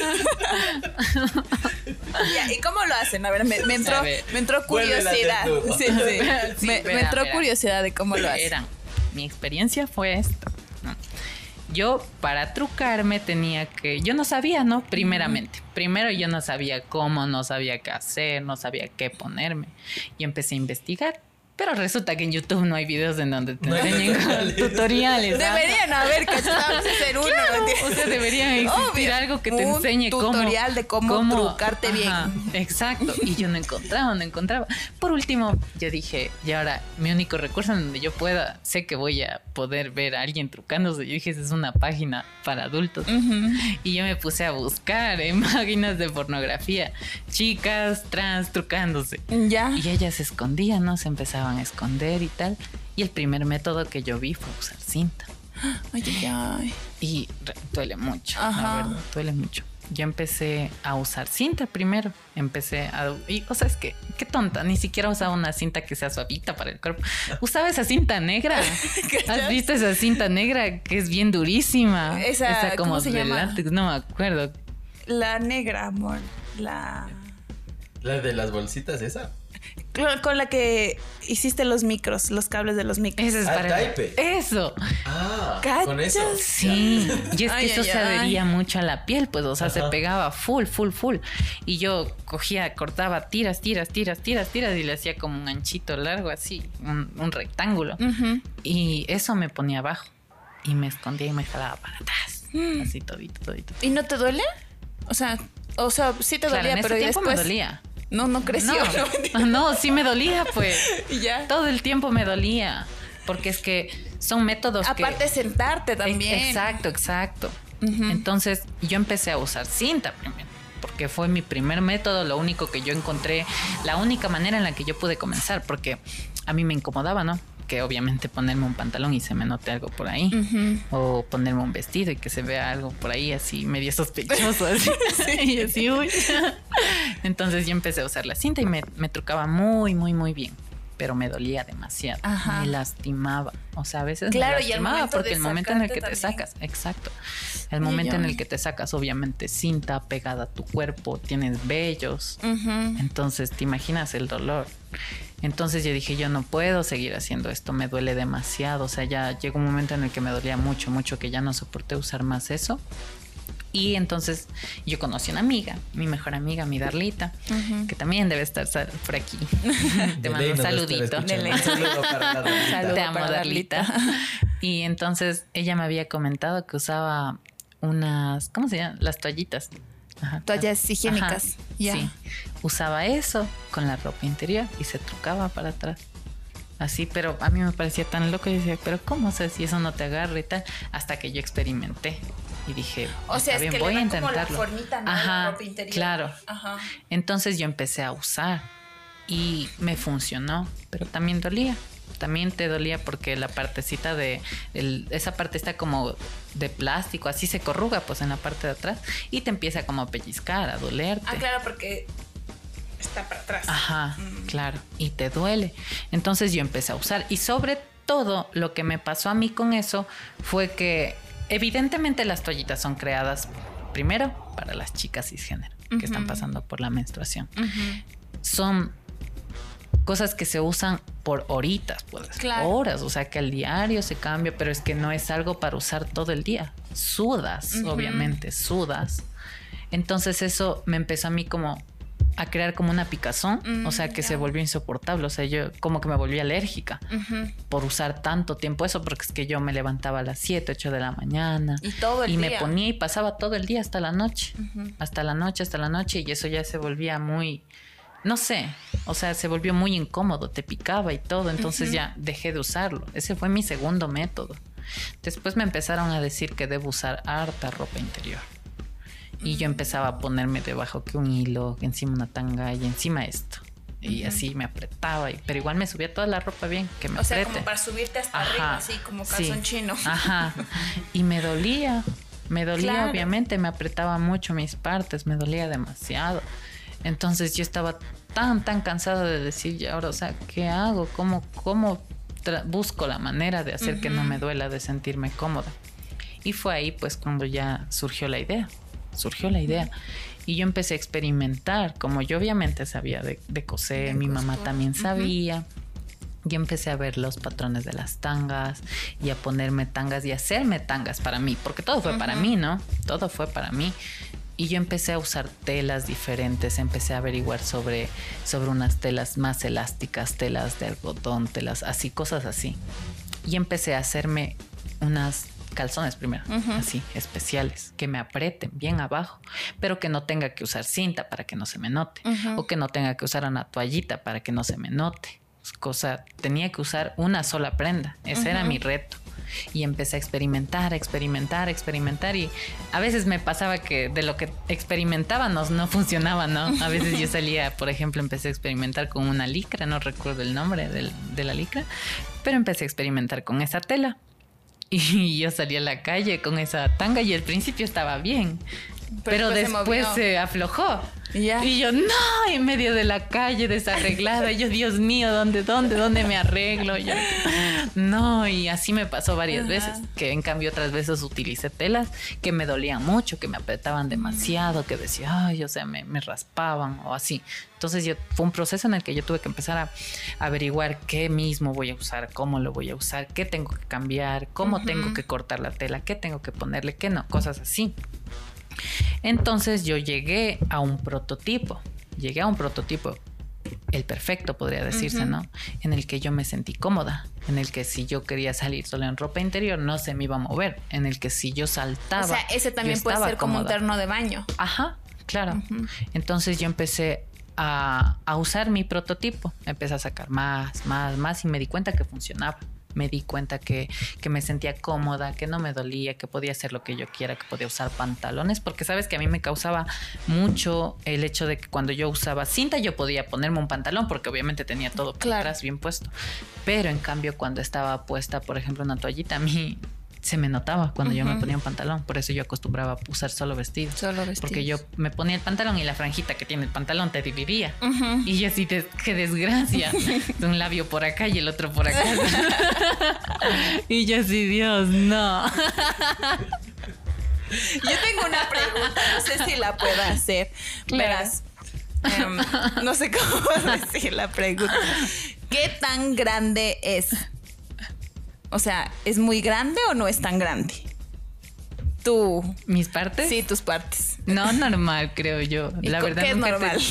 te- no sé, nunca me he Es medido. que, suponte, yo me, me pongo a pensar en que de pronto puede haber una chica que, Que tenga muy que grande. lo tenga muy grande. ¿Cómo lo esconde? Depende si es Team Sangre. o si Team Carne. O ¿Y sea, tú qué eras? Yo ¿Eras no sé, pero normal. Yo pienso que, o sea, nunca me he medido. Nunca, Ajá. nunca, nunca he tenido ese afán de medirme, ¿sabes? Ya, y bueno, y también de- después de que nos termines de contar, también sería la pregunta de cómo vas a hacer, o sea, o independientemente del tamaño, si puedes utilizar la ropa que tú estás fabricando. Yo pienso, bueno, primero, yo pienso y cal- según mis cálculos, carita, tengo que imaginarme mis cálculos. Yo pienso, ¿no? Que unos, lo normal es unos 15 centímetros, tal vez. Ajá. Y creo que es la media del Ecuador también. Creo. Podemos googlearlo. Ajá, normal. Bueno, yo he visto videos. Ah. no de eso. Ah, eso al desnudo. No, esos. ¿Ha visto videos de él? Videos de estadísticas en TikTok. Así Sí, le dicen ahora estadísticas. Estadísticas. Bueno, sigue, Entonces, entonces las prendas sí, sí te cubren. O sea, realmente, independientemente de si, de si tus partes sean grandes o no grandes, la, la tela cumple su función, esconderte. Apretarte independientemente del tamaño. Porque, O sea, pero tiene un recubrimiento en la Claro. parte de acá abajo. claro, es que viene como que reforzada. Un, un bolsillito ahí para guardar para, ahí. para guardar, sí. Es que no sé si han visto, los interiores de las chicas tienen una tienen- partecita. ah, claro. Es como un bolsillito, ¿cachas? Ah, sí, sí. Ajá. Ajá, entonces puede que haya un bolsillito Para más, más gruesito para esconderte y ya que No, guardadito. pero así no funciona. No. Lo- No, Eso vamos sí. a verlo luego en el, en el Ah, ya, sí, sí, cierto, cierto. Así que todas las personas que están escuchando, si quieren ver, A detalle, cómo es la ropa interior para mujeres trans. esperen el video. Y así ya. ya. Exacto. Ok. Entonces, como te digo, la prenda te, te funciona, ¿no? Cumple su función. Te aprieta bien, tiene telas especiales. Telas que sean elásticas, pero no tan elásticas como para que se te afloje. Telas que sean cómodas para que no te roce la piel. Y tiene obviamente su recubrimiento porque como te digo tienen que apretarte para arriba Claro. bien, tiene que esconderte. Esa es su función, esconderte más bien. Entonces, las tel, eh, como te decía, si funciona independientemente de si Del sea- tamaño. ajá, independientemente del tamaño, nacido- de si sea sangre. Sangre, carne. Ay, yo tengo hueso. También cuidado. Todo en la viña del Señor. Entonces es eso. Entonces, entonces. Es, es que tienen, que, tienen ver las caritas de, de todos los que estamos grabando Sí. el podcast aquí. Es, es que yo ando imaginándome, mi mente divaga un montón, Sí, te estoy entonces estoy, como imaginando todo. Yo tenía otra pregunta también. No sé, no, porque obviamente no he estado en sus zapatos, pero, por ejemplo, eh, oh, me imagino, ¿no? Que ya no perciben ustedes, por ejemplo, una excitación o qué pasaría si tienen una excitación en, en ese caso. Porque, por ejemplo, digamos, tú puedes estar con tu novio, ¿no? Y estar con tu ropa que, que te sujeta todo y estás besándote y una cosa Y la lleva la emoción. lleva la otra. Ajá. Y ahí, ¿qué pasa? O sea, como te digo, Ajá. la prenda cumple su función. Por algo tiene sus otras telas de recubrimiento Ya. para que te aprieten, para que te evites ese tipo de situaciones incómodas, porque obviamente Pero son ahí, incómodas. este, O sea, es como que te excitarías, pero sin er- pero sin, la erección. No, es que sí puede pasarte. Por eso, Sí pasa. Es que depende, depende, mira, depende. A mí me pasa que cuando me suceden esas cosas, cuando esos accidentes, es por lo general cuando yo estoy sin mis hormonas. Cuando yo estoy sin mis hormonas, a mí me pasa eso.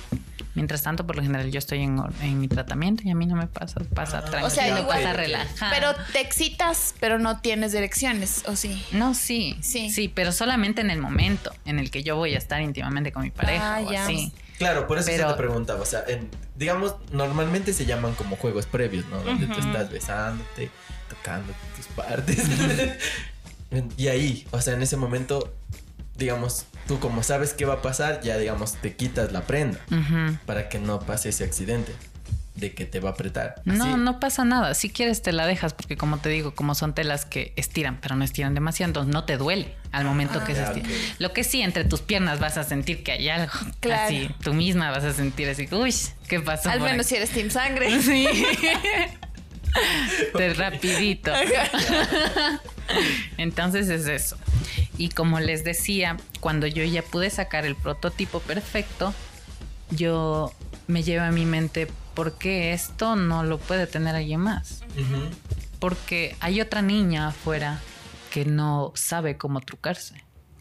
Hay una niña Que está sufriendo Ajá, que está exacto, exacto, o sea, aunque parezca a veces gracioso, es la verdad, o sea, es un es algo que tenemos que pasar muchas muchas chicas trans. Por ese proceso hemos pasado la mayoría, la mayoría por no decir todas.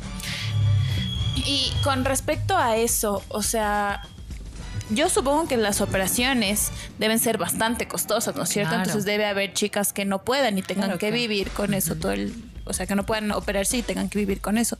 ¿Qué tan incómoda te sientes con respecto a tus partes? O sea, lo- ¿te sientes muy incómoda? No sé, cuando te vas a bañar, de pronto, cuando te estás cambiando, o estás como acostumbrada.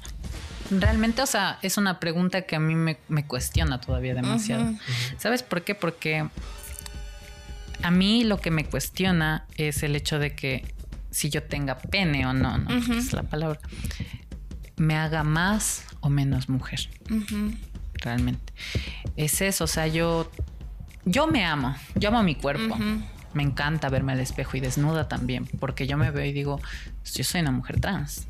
Esto es lo que eres, ¿sabes? Me gusta lo que veo. Y, pero a veces, obviamente, como cualquier persona, también sí me ha acomplejado por eso y he dicho, "Uf, es que mi vida sería mejor sin, Sin, sin eso. Pero es que es una realidad que no todas vamos a alcanzar. Exacto. Yo no puedo decir que el 100% de las mujeres trans que existen en el mundo, así sea a sus 30 años, se van a operar, porque no es así. Hay mujeres trans que se mueren sin operarse y listo. O sea, entonces a lo que yo voy es que Lily, que es la marca. Llega para eso, para chicas que tal vez no tengan esa posibilidad y que como yo no lo vean necesario. Porque yo no lo veo tan necesario. Como te digo, yo no me siento menos mujer por tener un pene entre las piernas. No me siento menos mujer. Me siento yo, me siento una mujer trans. Y listo. Y ese es el ideal con el que nació Lili, ¿verdad? Exacto. ¿Y por qué le pusiste Lili? Lili, Sí. ya, Lili. También apareció en Pinterest. No, es en una película. No, Lili sí tiene su significado. Lili habla sobre una mujer transgénero. Hay una película famosa en la que sale este chico, este de la teoría del todo, es inválido. Es inválido. El inválido. Ese, sí, aparece él, ¿no? El nombre El del actor, artista no sé, pero ni es yo. el que interpreta a Stephen Hawking. Ese, ajá, ese Ajá. mismo. Sale en una película que se llama Lily. Ajá. Entonces, yo había visto la película de Lily, no Lily Elf se llama en la realidad esta mujer. Fue una mujer transgénero también. Ella tuvo que operarse. Tuvo que operarse. Ella recurrió por primera vez a una reasignación de sexo. O sea, apenas, apenas la medicina estaba experimentando con eso. Con personas enfermas, entre comillas, que necesitaban reasignar su, su vida, su realidad, tener una vagina. En este caso, las mujeres trans. Entonces, Lili, él, ella tuvo que pasar por este proceso de, de dos cirugías, pero ella falleció a la segunda cirugía. Entonces, a lo que yo llegué es que Lili, ella, tuvo que recurrir a un método que eran perjudicial para su salud. En ese tiempo muy perjudicial, ¿no? Porque apenas estaban experimentando. Claro. Entonces, el sentido fue que Lili, mi marca, iba a ser todo lo contrario de, de lo que las chicas tenían Para que las chicas no tengan que No tengan que arriesgarse. arriesgarse. Ajá. Hay una posibilidad, hay un método nuevo, hay una oportunidad. Entonces fue así como, ajá, Lili fue como mi musa más bien. Ujú. Lili fue la que me dijo, o sea, imagínate si ella no hubiera recurrido a eso, ella hubiera seguido su vida bien, Claro. tranquila, Estaría arriba, ajá, estaría tranquila y todo, pero por recurrir a eso, ella falleció, ella arriesgó todo y son cositas que que te, te hacen pensar, ¿no? Te hacen como, como reflexionar en que hay niñitas que también quieren intentar lo que Claro, porque de pronto se ven al espejo y sienten que está algo de más. Entonces todavía no aceptan que son mujeres, pero que tienen pene. Exacto, entonces fue más que todo por eso, o sea, Lili nace de Una, aparte de ser una mujer transgénero, cabe recalcar que era una artista, era una pintora muy, muy reconocida. De hecho, hasta tenía esposa. Es- o sea, es- les recomiendo la película, es. Lili. Lili, ya. No, la chica danesa se La llama. chica la danesa. chica danesa. Ay, esa Y película ganó actriz- premios. Claro. Ujú. Sí, nunca Es la terminé muy, de muy ver. buena película. Pero esta es la señal para la ir a verla. Sí. Te habla Sí, mucho sí, sobre porque esa chica, esa chica, esa, esa película ganó premios y sí me acuerdo de quién fue que él, él, él creo que había ganado un Oscar como mejor actor o algo así. Ujú, sí, algo Justo por así. esa película. Ajá. Sí, pero fue más bien la historia, ¿no? De ella es lo que a mí me hizo darle el significado a esta marca que llegó y nació Lili. Ay, sí, ya me Gracias acordé, creo que Lili sí la terminé de ver. Bueno, pero la veré de nuevo. Nunca es malo repetir. sí. Antes de continuar, eh, les queremos recordar también que durante eh, la semana previa a, la grabación de, del podcast, del episodio que ustedes están escuchando, siempre hacemos en nuestras historias una cajita de preguntas para que la gente también pueda preguntarle a nuestro invitado cosas sobre el tema que vamos a tratar. Y tenemos sí, yo unas tengo preguntas. aquí una pregunta que dice... Espera, antes de Eh, recuerden que pueden seguirnos en arroba podcast guion bajo al desnudo en todas las redes sociales. Ya. Entonces la pregunta es, ¿qué es lo más difícil que te ha tocado vivir debido a tu género? Ya nos contó toda su historia. Sí, pero que le responda a nuestro sí, radio- claro. Creo que a es lo más, lo más difícil. Sí, lo más. Yo creo que lo más difícil fue el rechazo, sobre todo de mi familia. Como les decía, es algo que a mí sí me marcó. El tener, o sea, a mí lo que me hacía pensar es por qué mis amigos, siendo personas muy fuera de mi familia, sin ser mi sangre, me Me apoyaban. apoyaban y mi ¿Y familia. por no. qué mi mamá, que siendo mi mamá, no puede hacerlo? ¿Por qué no? Pues eso, eso siento que fue lo, lo más, lo más difícil de todo. Fue pasar el momento duro con mi familia. Vivir rechazo a cada rato, todos los días, malas caras o, o por ahí algún insulto o algo así fuerte. Eso fue lo más, lo más complicado que yo tuve que vivir de toda mi transición. Tengo otra pregunta también que dice, ¿cómo crees que ayudan los productos de Lili al bienestar de las chicas trans? Listo. Lili, como les dije, llega para cambiar, ¿no? En algún momento yo subí una historia que decía que Lili iba a cambiarlo todo. Lili apuesta a un cambio, a un cambio que es muy grande, tanto físico como lo puede ser sentimental. Como yo te dije, desde el día en que yo empecé a usar mi ropa interior, la ropa interior, la marca de Lili, primero, físicamente yo me sentí cómoda. Ya no me dolían mis partes, ya no tenía picazón o algo así, ¿no? O sea, ya estaba cómoda con mi cuerpo. Ya no tenía que recurrir a los métodos que te decía de usar cinta y lastimarme. Ese es la, esa es la primera apuesta. Y la segunda apuesta es al hecho de que cuando yo me vea al espejo mientras estoy puesta una tanguita o un calzoncito de Lili, yo me vea yo. De que lo que está ahí abajo no esté. De que yo pueda sentirme o verme como mujer. Verme como lo que soy. Eso es a lo que va. Ese es el apuesto de Lili. Yo sé que Lili va a cambiar la mentalidad de muchas chicas. Porque las chicas, obviamente, el día en el que se vean en el espejo, como te digo, van a sentirse felices. Van a decir, wow, primero alguien pensó en mí. Claro. Alguien pensó en mí, alguien se dio cuenta que soy real, alguien se dio cuenta que yo existo, alguien se dio cuenta que necesito cosas creadas para mí. Y eso es lo que yo quiero cambiar, que las chicas sepan que sí hay alguien pensando en ellas, que las chicas sepan que tenemos una realidad que cambiar. Y como te digo del cuerpo, pues mi apuesta es por sobre todo evitarnos complicaciones en la salud, porque a la larga te puede complicar, a la larga te puede complicar. Y la ropa de Lili es solo. Porque, bueno, sé, ¿no? que existen calzones, hilos, tangas, este, Cacheteros. cacheteros. Tú vas a hacer todo este tipo de ropa. Exactamente.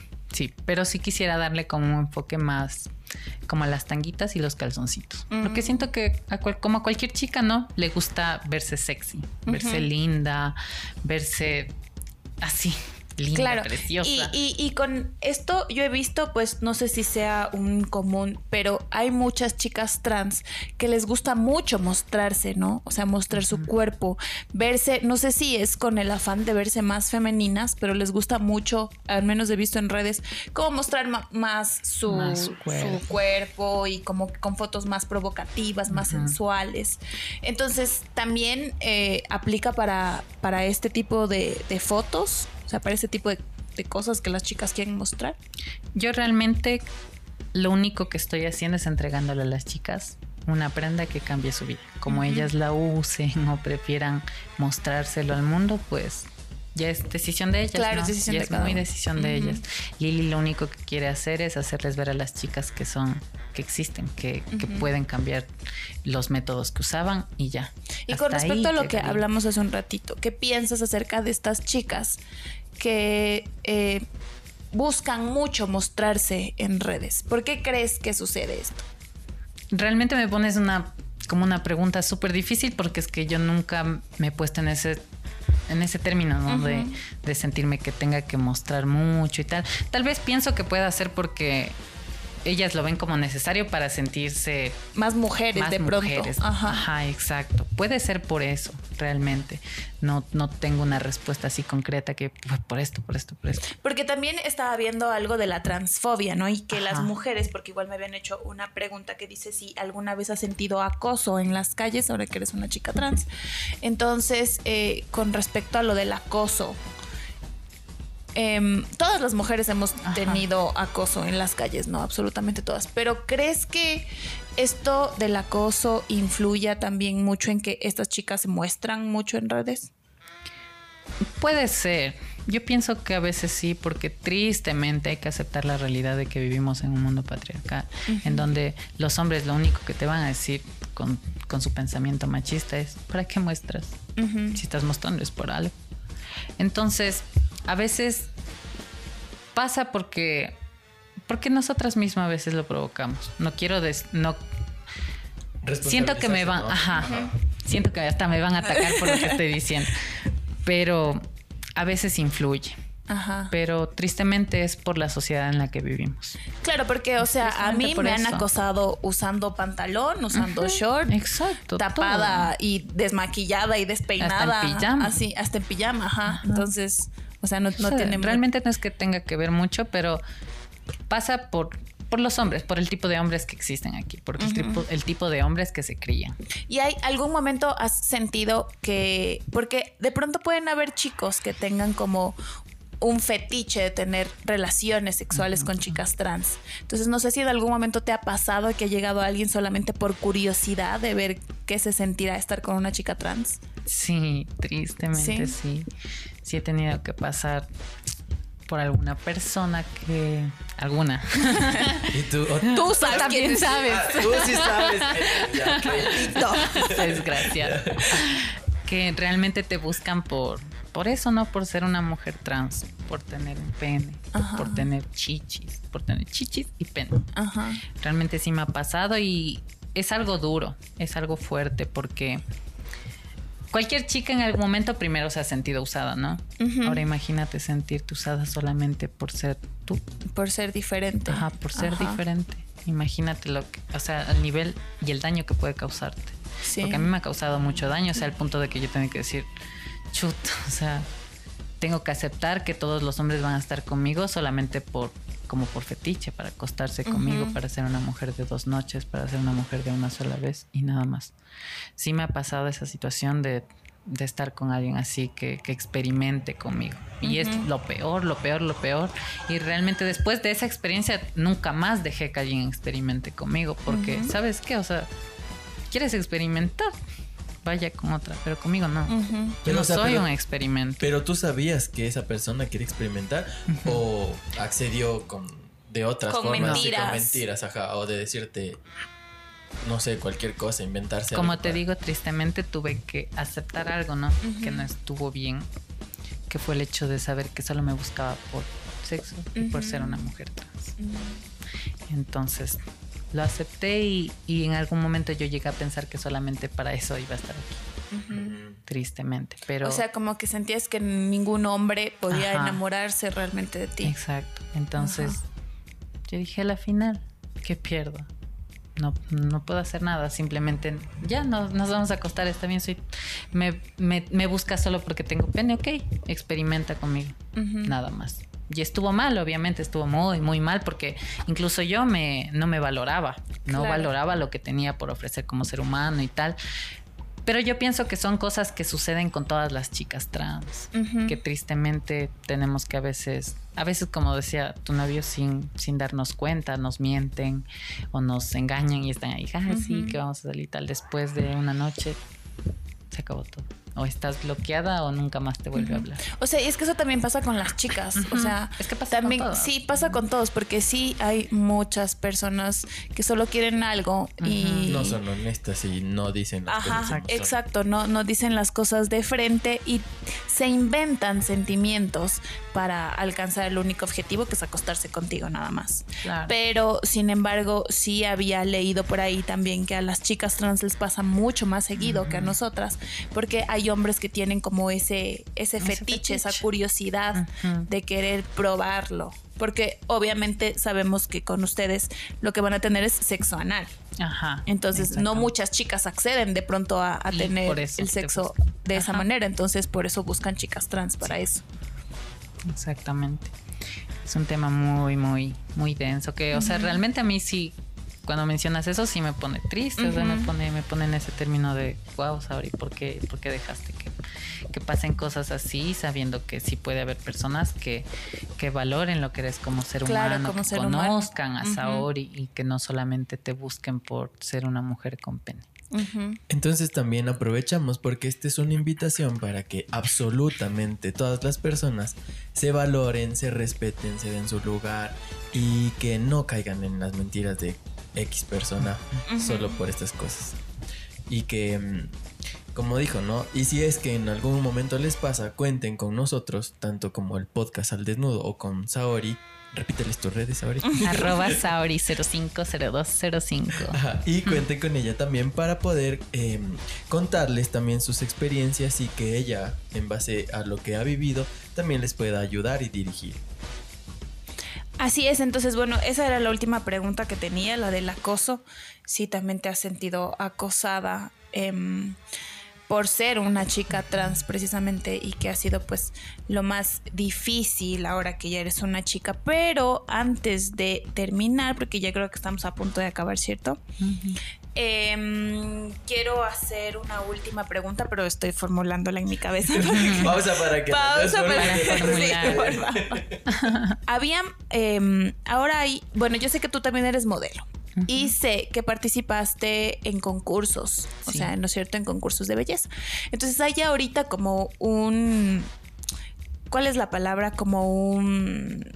Ay, se me fue la palabra. ¿Requisito? No, no, no, no. ¿Qué quieres decir? Pero hasta para que- ni, ni para ayudar.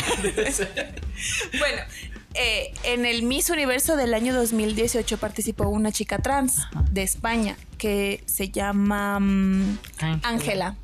Ajá. Entonces, ¿tú qué opinas con respecto a los concursos de belleza que son de mujeres cisgénero, pero que hay chicas trans que quieren participar? Porque o sea, ya sabemos que son chicas, o sea, ¿no? O sea, son mujeres y si ya están operadas, pues son mujeres. Entonces, ¿qué piensas al respecto? ¿Piensas que las chicas trans tienen que participar en concursos de belleza trans?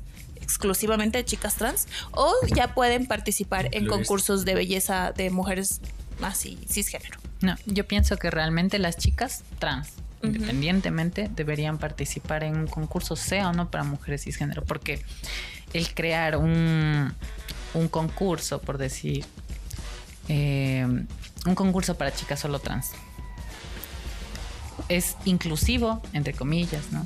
¿Por qué? Porque a la final está solamente trayendo a chicas del gremio. Como no las estás, ajá, no las estás haciendo formar parte de lo que son todas las mujeres, sino Ujú. estás clasificando qué tipo de mujeres. Es como algo inclusivo, no inclusivo. Entonces, realmente yo siento que el participar en concursos así para mujeres cisgénero estaría correcto que las chicas entremos, porque independientemente de ser trans o no, sigo siendo mujer. Claro, o sea, Sigo es que mujer. justamente de eso hablábamos hoy, o sea, es tu identidad, tú ya te identificas como mujer y estás como mujer, vistes como mujer, te tratan como mujer, o sea, eres una Ante la mujer. sociedad soy una mujer. Ajá. Entonces, ¿para qué diferenciarme? ¿Para qué, para qué clasificarme? ¿Para qué si ya saben lo que soy? Así es, y antes de terminar, eh, queremos pedirte, Saori, que le mandes un mensaje a toda la humanidad que nos va a escuchar. El, el que tú quieras, el que te nazca en este momento, el que quieras entregarle a la gente, como para despedirte. Realmente quiero decirle a todas las chicas trans que están pasando por este proceso que es un proceso muy complicado.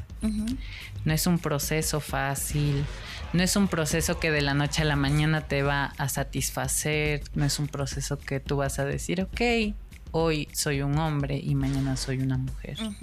No es así. Pero lo único que les puedo decir es que persistan, que luchen, que no, que no se dejen llevar por lo que te dirá aquel, incluso tu familia. Yo sé que la familia es familia y, y todo eso, pero ¿de qué me sirve tener a mi familia si no, no, no está realmente conmigo? Si realmente no está. Chicas tampoco recurran a estos métodos, como les dije, los métodos de estarse lastimando ustedes mismas, porque es lastimarse. me gustaría que comprendan que la apuesta, lo que yo estoy lanzando es para para eso, para cambiar, para cambiar esto, para que más niñas no tengan que vivir este tipo de, de cosas, no tengan que sentirse lastimadas o lastimarse ellas mismas psicológicamente como físicamente. Aparte quiero decirles que, que se amen y amen todo, todo lo que hay, existe a su alrededor. La vida es linda, no tenemos por qué amargarnos. No dejen que el comentario de que ser o no mujer signifique tener o no un pene. Eres mujer, eres mujer, seas como seas. Incluso si te vistes como un chico y, te sientes mujer, eres mujer. No tienen por qué rechazarse ustedes mismas. Acéptense todos los días, trabajen en su autoestima, siempre luchen por lo que quieran ser. Siempre, siempre, siempre y nunca se dejen bajonear por nadie. Porque lo importante de todo esto es cambiar el mundo. Y si no cambiamos nosotros, no vamos a poder cambiar nada. Así que mis chicas, eso. Eso es lo que les quiero decir. Y un abracito a todas, todas aquellas que los lo necesiten. Y como les digo, si alguna de ustedes va a iniciar su proceso, todo, tienen alguna duda, no, no se preocupen, escríbanme, díganme, saben, sabes que tengo este problema, que yo voy a estar ahí, como les digo, yo en algún momento necesité de la ayuda de una chica que sea como yo. Y si yo puedo tenderles la mano, lo voy a hacer. Así que mis chicas las quiero mucho y a todos igualmente gracias y gracias por la invitación a los dos nuevamente. Fue un gusto poder estar aquí con ustedes. Gracias, Sao. Para nosotros también fue un gusto enorme que estés aquí compartiendo con nosotros y hablando así al desnudo de todo lo que has tenido que vivir y lo que has tenido que pasar. Y eso, así finalizamos este podcast. Muchísimas gracias a todas las personas que siempre están pendientes de lo que nosotros hacemos. Eh, y ya. Ya, chao. Ya, ya, váyanse. no, no se vayan, por favor. Me falta decir las redes sociales. Pueden seguirnos a nosotros como arroba podcast al desnudo en Facebook, Instagram, en TikTok y en YouTube como Revista Hablemos de. A Jocelyn te pueden seguir como arroba jocelyn.hernández raya baja en Instagram y busquen Jocelyn Hernández en todas las redes sociales, por ahí aparezco. Ahí salir. Ahí ya salgo. A Saori, recuérdales también por favor tus redes sociales. Pueden buscarme como arroba Saori050205 y a Lili como arroba Lili20-Lili22. Ok, y recuerden que a mí me pueden seguir como arroba Andrés Duarte G en todas las redes sociales, incluido LinkedIn. El próximo episodio aún no lo definimos, pero de ley va a ser interesante como a ustedes les gusta. Y si tienen preguntas, no duden en escribirnos en nuestras redes sociales, ya sea en nuestras cuentas personales o en las cuentas del podcast Al Desnudo. Antes de despedirnos, ¿se acuerdan que en el episodio anterior dijimos que va a ser con video? Ah, ok, ok. Pasaron cosas. Sí. Entonces ya no se va a poder, pero quería explicarles que ya no se va a poder y que solamente nos escuchen y que imaginen nuestras caras, ¿no? Eh, bueno, a las personas que se quedaron hasta aquí, les quiero contar que pueden ver fragmentos en TikTok de las entrevistas em, en video. Van a ver fragmentos. Y obviamente estos fragmentos, si les interesan, pueden luego eh, dirigirse al enlace que estará ahí para que vean, bueno, que escuchen, la entrevista completa en Spotify o en YouTube, en la plataforma de su preferencia. Ya, ahora sí, ya, chao. Y también llegamos gracias a el auspicio de Andu Design. ya. Ya, esto es. Ya, ahora sí, chao. ya, no escucho que se vaya. bueno, nos vemos en el próximo episodio. Adiós. Chao, chao. Bye. Adiós.